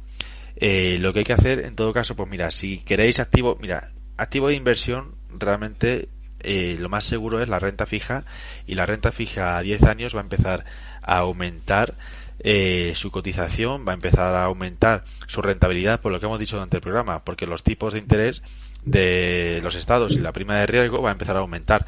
Entonces, realmente va a ser un activo pues donde se pueda donde se pueda eh, Invertir. invertir. aunque sea dejarlo ahí tranquilamente. Y después yo Claro, como consejo materias primas y materias primas. el oro. O sea, bueno, no, eh, no sé si material eso, pero bueno, o sea, me refiero al oro, el- hay que, o sea, el, el patrón dólar, como decía Javier, está desapareciendo poco a poco o se ve amenazado y el oro, sin embargo, es una cosa segura. Es decir, en la medida de lo posible hay que redirigirse al oro. Eh, iba a decir una cosa que a lo mejor os quedáis un poco pillados, pero la soja también cotiza fuerte, ojo. la soja cotiza muy fuerte. y no lo digo No por los sojas, sino por la soja en este sí, mes. ¿sabes? Yo he salido este mes a la calle por primera vez y he dicho, tú, voy a meter la soja que aquí la demanda va a subir. No, pero es decir que, bueno, este tipo de, de, de utilidades también se le puede por ahí ver algo. Eh, pero sea como sea aquí, yo creo que lo importante sobre todo es tener claro una, una estrategia de, de ahorro porque es lo que más va a empezar a sufrir. Eh, y bueno, en la medida posible, lo que yo le digo a la gente cercana cuando me pregunta es entre el 20 y el 30%, si podéis nada más cobrarlo, dejarlo aparte, es lo mejor que podéis hacer. Y ya una vez que esté aparte, pues si queréis invertirlo en renta fija, en renta fija, si queréis invertirlo en oro, en oro, eh, o en en fin, ya eso ya cada uno eh, lo que vea. Pero los criptos estuvo bien haberlo sabido antes, ¿no? Al inicio de la pandemia. Que haces de oro, desapareces y hasta luego, ¿no? Pero ahora, ahora no va a pasar eso. O sea, vamos. Estoy abierto a sorpresas, ¿eh? Vale. Esta para Javier, eh, de ya muy, ya muy me mata. ¿Creéis que los elitistas contaban con la guerra en Ucrania? Pregunto porque Putin intervino en 2021 en el Foro Económico Mundial advirtiendo de una guerra. Completamente. Vamos, es que está buscada. Eh, hay un informe de la OSCE en el que justo antes de la invasión eh, anotan una nueva serie de ataques. hay dos pactos de Minsk, Minsk 1 y Minsk 2, en los que se pactaba el alto fuego, etcétera, etcétera, una especie de statu quo eh, las repúblicas del Donbass lo que querían era ah, no independizarse, sino una cierta autonomía, una especie de estatus de autonomía, estado de autonomía como lo que tenemos en España. Ah, sí que es cierto también con, algunas cosas que eran completamente imposibles, como el derecho de voto, de veto en algunas decisiones. bueno, se podría haber llegado a lo que hubiera querido. Y justo antes de la invasión, hay una, la OSCE eh, reconoce o digamos o detalla una serie de ataques nuevamente en la frontera, que es lo que hace que Rusia entre, ¿no? O digamos que es lo que desata el agua que coma el vaso. si la inteligencia estadounidense llevaba meses avisando, obviamente es que sabía y querían que pasara, ¿no? Ah, sé que hay mucha gente que esto no lo ve así, eh, que sigue viendo el conflicto ucraniano única y exclusivamente como un Estado que invade a otro. Seguimos hablando de soberanía y de dependencia de los Estados en el siglo XXI, que yo sé que también es un argumento un poco malo, pero si estamos hablando de globalismo, si estamos hablando de lo que estamos hablando, de lucha hegemónica por el poder global entre China y Estados Unidos, hay que entender esto como una nueva guerra eh, en un tercer país entre potencias hegemónicas, en este caso Rusia, que defiende su, eh, su Lebensraum, si queremos hablarlo en término nacional-socialista para que lo entendamos, eh, o simplemente ese colchón famoso que tienen todas las potencias, ¿no? Y yo siempre me pregunto a la gente que no entiende esto así, ¿qué haría o qué hubiera hecho Estados Unidos si le pones una serie de misiles en la frontera de México? Ya sabemos qué, pasó, estuvimos a punto de una guerra nuclear en la crisis de los misiles de 62. Es que eso es lo que está pasando. Independientemente de que estemos a favor de la OTAN o en contra de la OTAN, es cierto que la OTAN se ha expandido y se ha expandido a las fronteras de Rusia. Ahora, eh, ¿Rusia lo planificó así? Seguramente no. Seguramente tampoco contaba con toda la injerencia de la OTAN a nivel de inteligencia y sobre todo a nivel de, satélites, ¿no? Porque todo, todo lo que está haciendo o todo lo que puede resistir Ucrania es por lo que le da la OTAN. Si, en sí mismo no aguantaría, no hubiera aguantado absolutamente nada. Primero porque cuando llegó con el socavo de la URSS, eh, la corrupción en los países de las repúblicas socialistas soviéticas era total y muchísimos ucranianos, gobiernos ucranianos vendieron las armas que tenía el ejército ucraniano en ese momento. Por lo tanto, el ejército ucraniano era prácticamente desaparecido. El error de Putin, permitir ocho años desde el golpe de Estado de 2014, el Euromaidán, que eso se haya permitido, es decir, que se haya construido una serie de elementos y fortalecer a Ucrania desde el punto de vista ruso. Pero yo creo, repito, eh, así como nos han dicho este año el Foro Económico Mundial, que una de las consecuencias de la guerra de Ucrania es la regionalización de las economías y de los sistemas de producción, cosa que ya había escrito antes Klaus Schwab en 2020, en julio de 2020, en su libro COVID-19 de gran inicio, como consecuencia del coronavirus, que no se había producido como coronavirus, pero sí que se ha producido ahora. Es decir, esa ruptura total entre dos bloques, que es el bloque occidental, dependiente de Estados Unidos y del mundo anglosajón en particular, y en este caso ruptura de todas las relaciones económicas y políticas con Rusia, obviamente yo creo que era una guerra que se estaba deseando. Eh, donde menos importa son las vidas humanas, la matanza de Bucha, todo eso es basura propagandística, que puede existir o no, no me da igual, no es el análisis importante. El análisis importante no es si es, si es democracia, si son derechos humanos, si las pobres mujeres, los niños, los refugiados. Eso es lo que nos muestran en los medios de comunicación para que caigamos en el sentimentalismo. Tenemos que evadir siempre que hay un conflicto esos análisis porque no nos llevan a ningún lado. En todas las guerras hay violaciones de, todos los derechos humanos, de todo lo que queramos hablar. Tenemos que irnos a la perspectiva global. ¿Y qué es lo que está ocurriendo? Y ahí está ocurriendo esa reconfiguración global de esas potencias que están obviamente tratando de quitarse una a otra. Cuando hablaba al principio de la guerra del gas, obviamente Estados Unidos estaba deseando esta guerra para justificar todo el corte de suministros o que, Rusia llevara ese corte de suministros de todo el bloque eh, del este europeo para empezar a vender gas un 40% más caro. Es la economía, estúpido. Pues volvamos a pensar en economía. ¿Y aquí a quién se, quién se favorece? China obviamente también lo estaba deseando. porque está lanzando a las manos de China, Rusia está yéndose a, a China por la incapacidad, en este caso, de entendernos con él. Cuando Trump se llevaba bien con Rusia, lo bueno era que seguía manteniendo en la esfera occidental a Rusia. A Rusia le interesa Occidente. Eurasia, Europa, es una prolongación de Asia, es una península asiática. Nuestra relación siempre ha sido perpetua con, Rusia. Siempre ha sido una, tangente, una constante, y sobre todo para Alemania. Si nos fijamos en la historia, la relación eh, ruso-alemana o ruso-germana, teutona, siempre ha sido una constante. Y de hecho, siempre ha necesitado Alemania a Rusia para poder ser potencia hegemónica continental, porque Alemania como Rusia son potencias terrestres. Estados Unidos es una potencia talasocrática, es una potencia marítima, que es lo que por ahora le va a permitir que sea una potencia hegemónica durante muchísimos años y por eso China está intentando expandirse a nivel continental con todo el tema de la franja y la ruta, la ruta de la seda, porque no tiene esa potencia marítima que tiene Estados Unidos. No la tiene ahora Rusia, sí la tendría en cuanto se deshiele el norte, el famoso Ártico, que es lo que se está viendo, que, que, es lo que pueda haber ahí, que de aquí a unos años hasta que pase, obviamente va a haber muchísimas disputas. Pero Rusia tiene tres patas. Europa, Asia Central, que es Irán, y Oriental, que es Mongolia y China. Ahora mismo le acaban de amputar una pierna, que es la pierna rusa, eh, la pierna europea. Le queda la pierna, la pierna central, que ya se la han volado prácticamente los últimos 20 años con todas las guerras que ha habido ahí. Irán, de hecho, además recordemos que es un objetivo impulso también por Israel para destruirlo, como, pues, obviamente como potencia peligrosa, aliado con Arabia Saudí. Y luego queda China. Ahora mismo tiene dos, tiene dos patas importantes, pero Rusia está reconfigurándose. Y en este caso, y lo que estamos viendo de la estrategia rusa, no es tanto invadir el país, que eso yo creo que nunca fue el objetivo, sobre todo con las armas y, los soldados que, que, que ha enviado ahí, sino hacer algo muy parecido a lo de Georgia.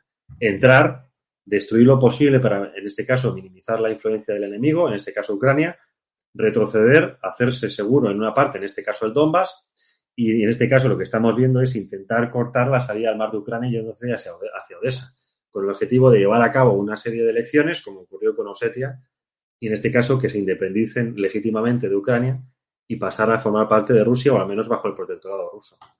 Lo que no sé, y esas son mis dudas ya de conspiranoico absoluto, es hasta qué punto esto ha sido una guerra pactada entre ambos, porque según me comentan algunas fuentes, ha habido numerosos vuelos eh, de altas instancias rusas yéndose a, a, Washington en plena guerra, yo creo que pactando un poco el tema de yo me llevo estos clientes tuyos por aquí, pero yo te dejo hacer por aquí. Obviamente esto, repito, no tengo pruebas, es una suposición, pero no es la primera vez que ocurre en la historia, en la que hay guerras pactadas donde tú te llevas una parte y yo me llevo otra. Sobre todo porque Rusia en sí no es enemigo real de Estados Unidos.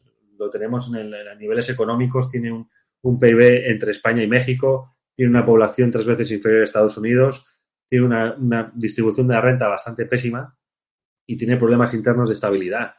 El que es enemigo es China. Rusia o Estados Unidos ha ido a por Rusia porque en este caso está debilitando a China.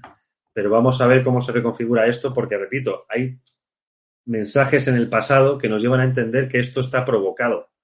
Sobre todo, si hablamos de Soros antes, 2009, Financial Times, cuando decía que China debía apoderarse del orden mundial como así lo había hecho Estados Unidos en los últimos años a través de los pactos de Washington. ¿Podemos hablar en los próximos años de unos pactos de Pekín? Seguramente. Bueno, ha sido una respuesta breve que yo creo que ha gustado a todo el mundo. Eh, vamos con, con, una y súper breve. ¿Para cuándo, dice IFUM87, para cuándo 7NN en toda España? Mm. Pues mira, estamos en Vodafone, en Orange, estamos eh, en Internet, estamos en varias plataformas. Tenemos... Samsung. Bueno, estamos en Samsung TV. Eh, ahora mismo tenemos una audiencia potencial de prácticamente veintipico millones de personas. Tenemos la necesidad de que todos aquellos espectadores en Movistar que lo deseen pidan a Movistar que nos incluyan. Eh, nosotros no podemos hacer más. Hemos cumplido con todos los requisitos y estamos a la espera de que nos acepten. El problema de las TDTs en España, hablamos de ese país que dicen algunos liberal que no lo es tanto. Las, para los que no lo sepáis, las licencias están administradas por el Estado. De ahí toda la mafia que sufre con Zapatero, la Sexta y demás. Y por lo tanto es complicado crecer, sobre todo porque, como pasó con las licencias de VTC o de taxi, en su momento se compraron y hay grandes retenedores de ellas que las venden o las alquilan según interese. Uh, por lo tanto, no es fácil crecer eh, a nivel TDT pero el objetivo es estar en España completo en antes de dos años. Eh, obviamente esto es con el apoyo y colaboración de todos los espectadores a los que desde aquí doy las gracias. Ah, pero repito, eh, más en nuestra mano es muy difícil que podamos hacer por el momento. Oye, ¿nos planteas hacer una OPA eh, alguna, alguna que tenga ya licencias de TDT, pero que sea una mierda de canal, de esos que no ve nadie, que no son pocos? No, existen eso, obviamente hay, eh, entras en diferentes horarios de emisión, en fin, hay, hay muchos pactos que se puede hacer, pero así como decía Napoleón, que para ganar una guerra hacen falta tres cosas, que es dinero, dinero y dinero, en los medios de comunicación para tener parte tienes que tener dinero, dinero y dinero. Entonces, bueno, eso siempre es la pata más complicada. Pero bueno, en eso se está luchando. Vale, la, última para los dos, eh, si nos podéis hacer alguna recomendación bibliográfica. Yo sé que estáis trabajando en libros, entonces, aparte de que los digáis, eh, si hay alguno, algún libro que podéis decir que, bueno, que nos puede venir bien para completar esta charla. Eh, bueno, yo creo que hemos hablado de él, tanto Javier como yo a lo largo de la charla, y bueno, el de Klaus Schwab, eh, gran reinicio, de verdad, ahí es que se habla, te anticipa de forma más o menos sucinta, pero te anticipa un poco eh, lo que pasa hoy día, ¿eh? y es una cosa que, vamos, recientemente me lo terminé, y me llama mucho la atención, dije, joder, tío, es que es tal cual, tío, o sea, es una cosa increíble. Eh, entonces, bueno, eh, no me gusta darle dinero a esta gente, pero también hacéis bien si le echáis un vistazo. Y después, un libro que yo creo que es fundamental también para entender un poco eh, pues cómo juegan estos roles también los, los, los, países y la crisis del globalismo y demás y cómo se reconfiguran los tableros eh, bueno pues eh, hay un libro que sirve de inspiración de hecho para Klaus Schwab y desarrollar este último escrito que se llama La paradoja de la globalización y es un libro bastante interesante de leer. Y encima te pone un trilema, no un dilema entre una opción y otra, sino un trilema, tres opciones, que bueno que se le eche un vistazo porque atendiendo a, a ese triángulo de decisiones de los estados se pueden comprender muchas cosas de cómo varía la soberanía, la economía o la libertad dentro de un país según la, el momento en el que en el cual se encuentre. Así que yo os dejo ese par de títulos. Yo voy a dejar cuatro, uno ya hemos hablado, como dice el reinicio, repito, es fundamental, eh, sobre todo para entender cambios que hay ahora. Otro es eh, la cuarta revolución industrial, también de Klaus Schwab, es el mayor exponente ahora mismo de, de esa cuarta revolución industrial, que es, según califican, eh, lo que podemos entender como transhumanismo. ¿no? Es la fusión entre seres biológicos, dispositivos digital, digitales y mundo digital, que es a lo que están trabajando y lo que están yendo. Y esto, repito, lo, dicen ellos en las charlas del Foro Económico Mundial, pero ese libro, además, prologado por Ana Patricia Botín, uh, al menos en España. Creo que os enseñará mucho por dónde van los tiros tecnológicos en los próximos años. Y luego, para entender también la mentalidad de esos grandes financistas, eh, creo que los dos de Bill Gates, los dos últimos, son interesantes para entender también por dónde van muchas ONGs, eh, cómo evitar el desastre climático y el nuevo de cómo evitar la siguiente pandemia. Um, son cuatro recientes, obviamente hay, um, hay muchos más. En mi caso, algunos de los que voy leyendo y voy subiendo a mi Instagram, si algunos me seguís, eh, que estoy con el shadow banning bastante gordo en, Instagram. Eh, mi perfil tengo en Stories libros y ahora que lo decís, bueno, aquí tengo un montón, pero con todo el tema que hemos hablado de la conformación de, de países y de potencias, eh, hay dos Leadership and the Rise of Great Powers, interesante de, los liderazgos de los países y cómo se generan esas potencias hegemónicas y también muy relación, un hecho histórico, un tocho importante del libro, pero este de aquí. The Rise and Fall of the Great Powers también. De, la, de, digamos, la dinámica de los imperios. Me falta España, ¿eh? pero bueno. Sí, obviamente el, el, escritor es de ya sabemos qué, ¿no? Pero, pero digo, es interesante analiza precisamente esas capacidades. Aquí tenemos a Rusia, Japón, a Reino Unido, Estados Unidos. Uh, y esa dinámica de las. Yo estudio unos años biología y me gusta, me gusta seguir viendo muchos comportamientos humanos dentro de una lógica biológica. ¿no? Y eh, los imperios también son, como en este caso, virus o como queramos extenderlo, eh, entenderlo a nivel biológico, tienen su gestación, su expansión, su reproducción y luego su, su catarsis o su muerte. ¿no? Y en este sentido creo que nos, nos interesa sobre todo para entender eh, ese momento en el que estamos viendo de gran tensión global entre Estados Unidos y China, porque realmente estamos viendo un hecho histórico que muchos no pensaban ver en vida. Vale, Javi, si quieres vamos con avisos parroquiales y, y vamos cerrando, que ya son las nueve y media casi. Sí, perfecto. Pues bueno, primero, primera cosa, pedir perdón porque ha habido bastantes problemas de audio, ha habido ecos, ha habido subidas y bajadas de volumen un poco bruscas. Vamos, yo al menos lo he notado estando dentro de la charla, entiendo que al que nos estuviera viendo le he tenido que joder la vida. Así que bueno, pediros disculpas. Luego, por otro lado, eh, primer aviso parroquial. Eh, algunos no lo saben todavía, tenemos una tienda de ropa. De hecho, debajo del vídeo creo que hay cositas. Bueno, de ropa no, de mercadotecnia en general. Vídeo fantástico que ha hecho el Getro. Vamos a ir comentando si queréis. Hace falta Sí, lo que viene siendo la mercadotecnia, ¿no? O sea, sin más, vamos, sudaderas del narcisista, unas tacitas guapas con un diseño bien pintón. Y la toalla estrella, claro. Esta si no la tenéis no podéis ir a la playa este verano. No sé si se ve ahí.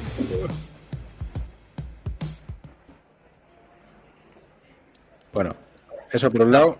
Por continuar pidiendo perras, eh, tenemos un Patreon también. Algunos todavía no lo saben, eh, pero hay algunos que sí lo saben, que son los que va a sacar también en este vídeo pintonazo que ha hecho Getro, que son los que ya confían en nosotros y nos dan cuartos cada mes. Muchas gracias, chicos, ¿eh? de verdad. Muchísimas gracias. Mi favorito siempre será IA Anónimo. Os quiero mucho a todos, pero IA Anónimo es mi favorito.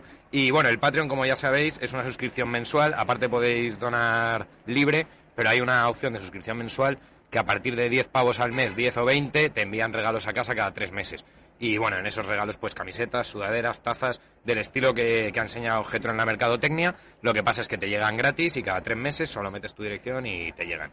Y ya por terminar, gratis, bueno, quiero decir gratis porque ya los has pagado. O sea, pero bueno. Y para terminar con los avisos parroquiales, el domingo, como siempre, tendremos charla, pero esta semana, además, entre medias, el miércoles, haremos un programa especial de Terra.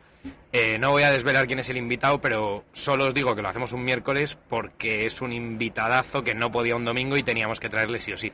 Entonces, bueno, estáos atentos en el Twitter y en el canal de YouTube, porque el miércoles yo creo que más de uno se va a sorprender y, y la verdad es que yo creo que, voy a decirlo con la humildad que nos caracteriza, nos la hemos sacado.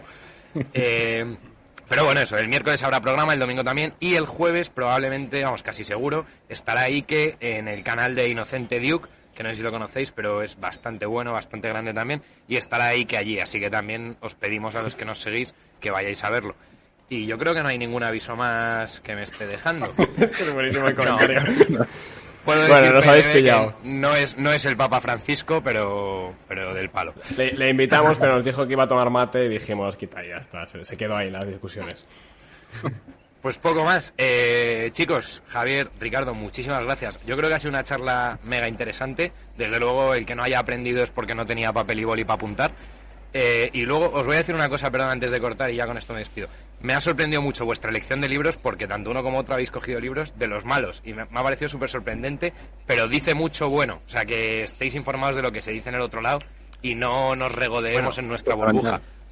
Sí, yo, si, si queréis digo un libro de los buenos, que es un autor que quiere rescatar, y es El estado servil de Belloc, eso hay que leerlo.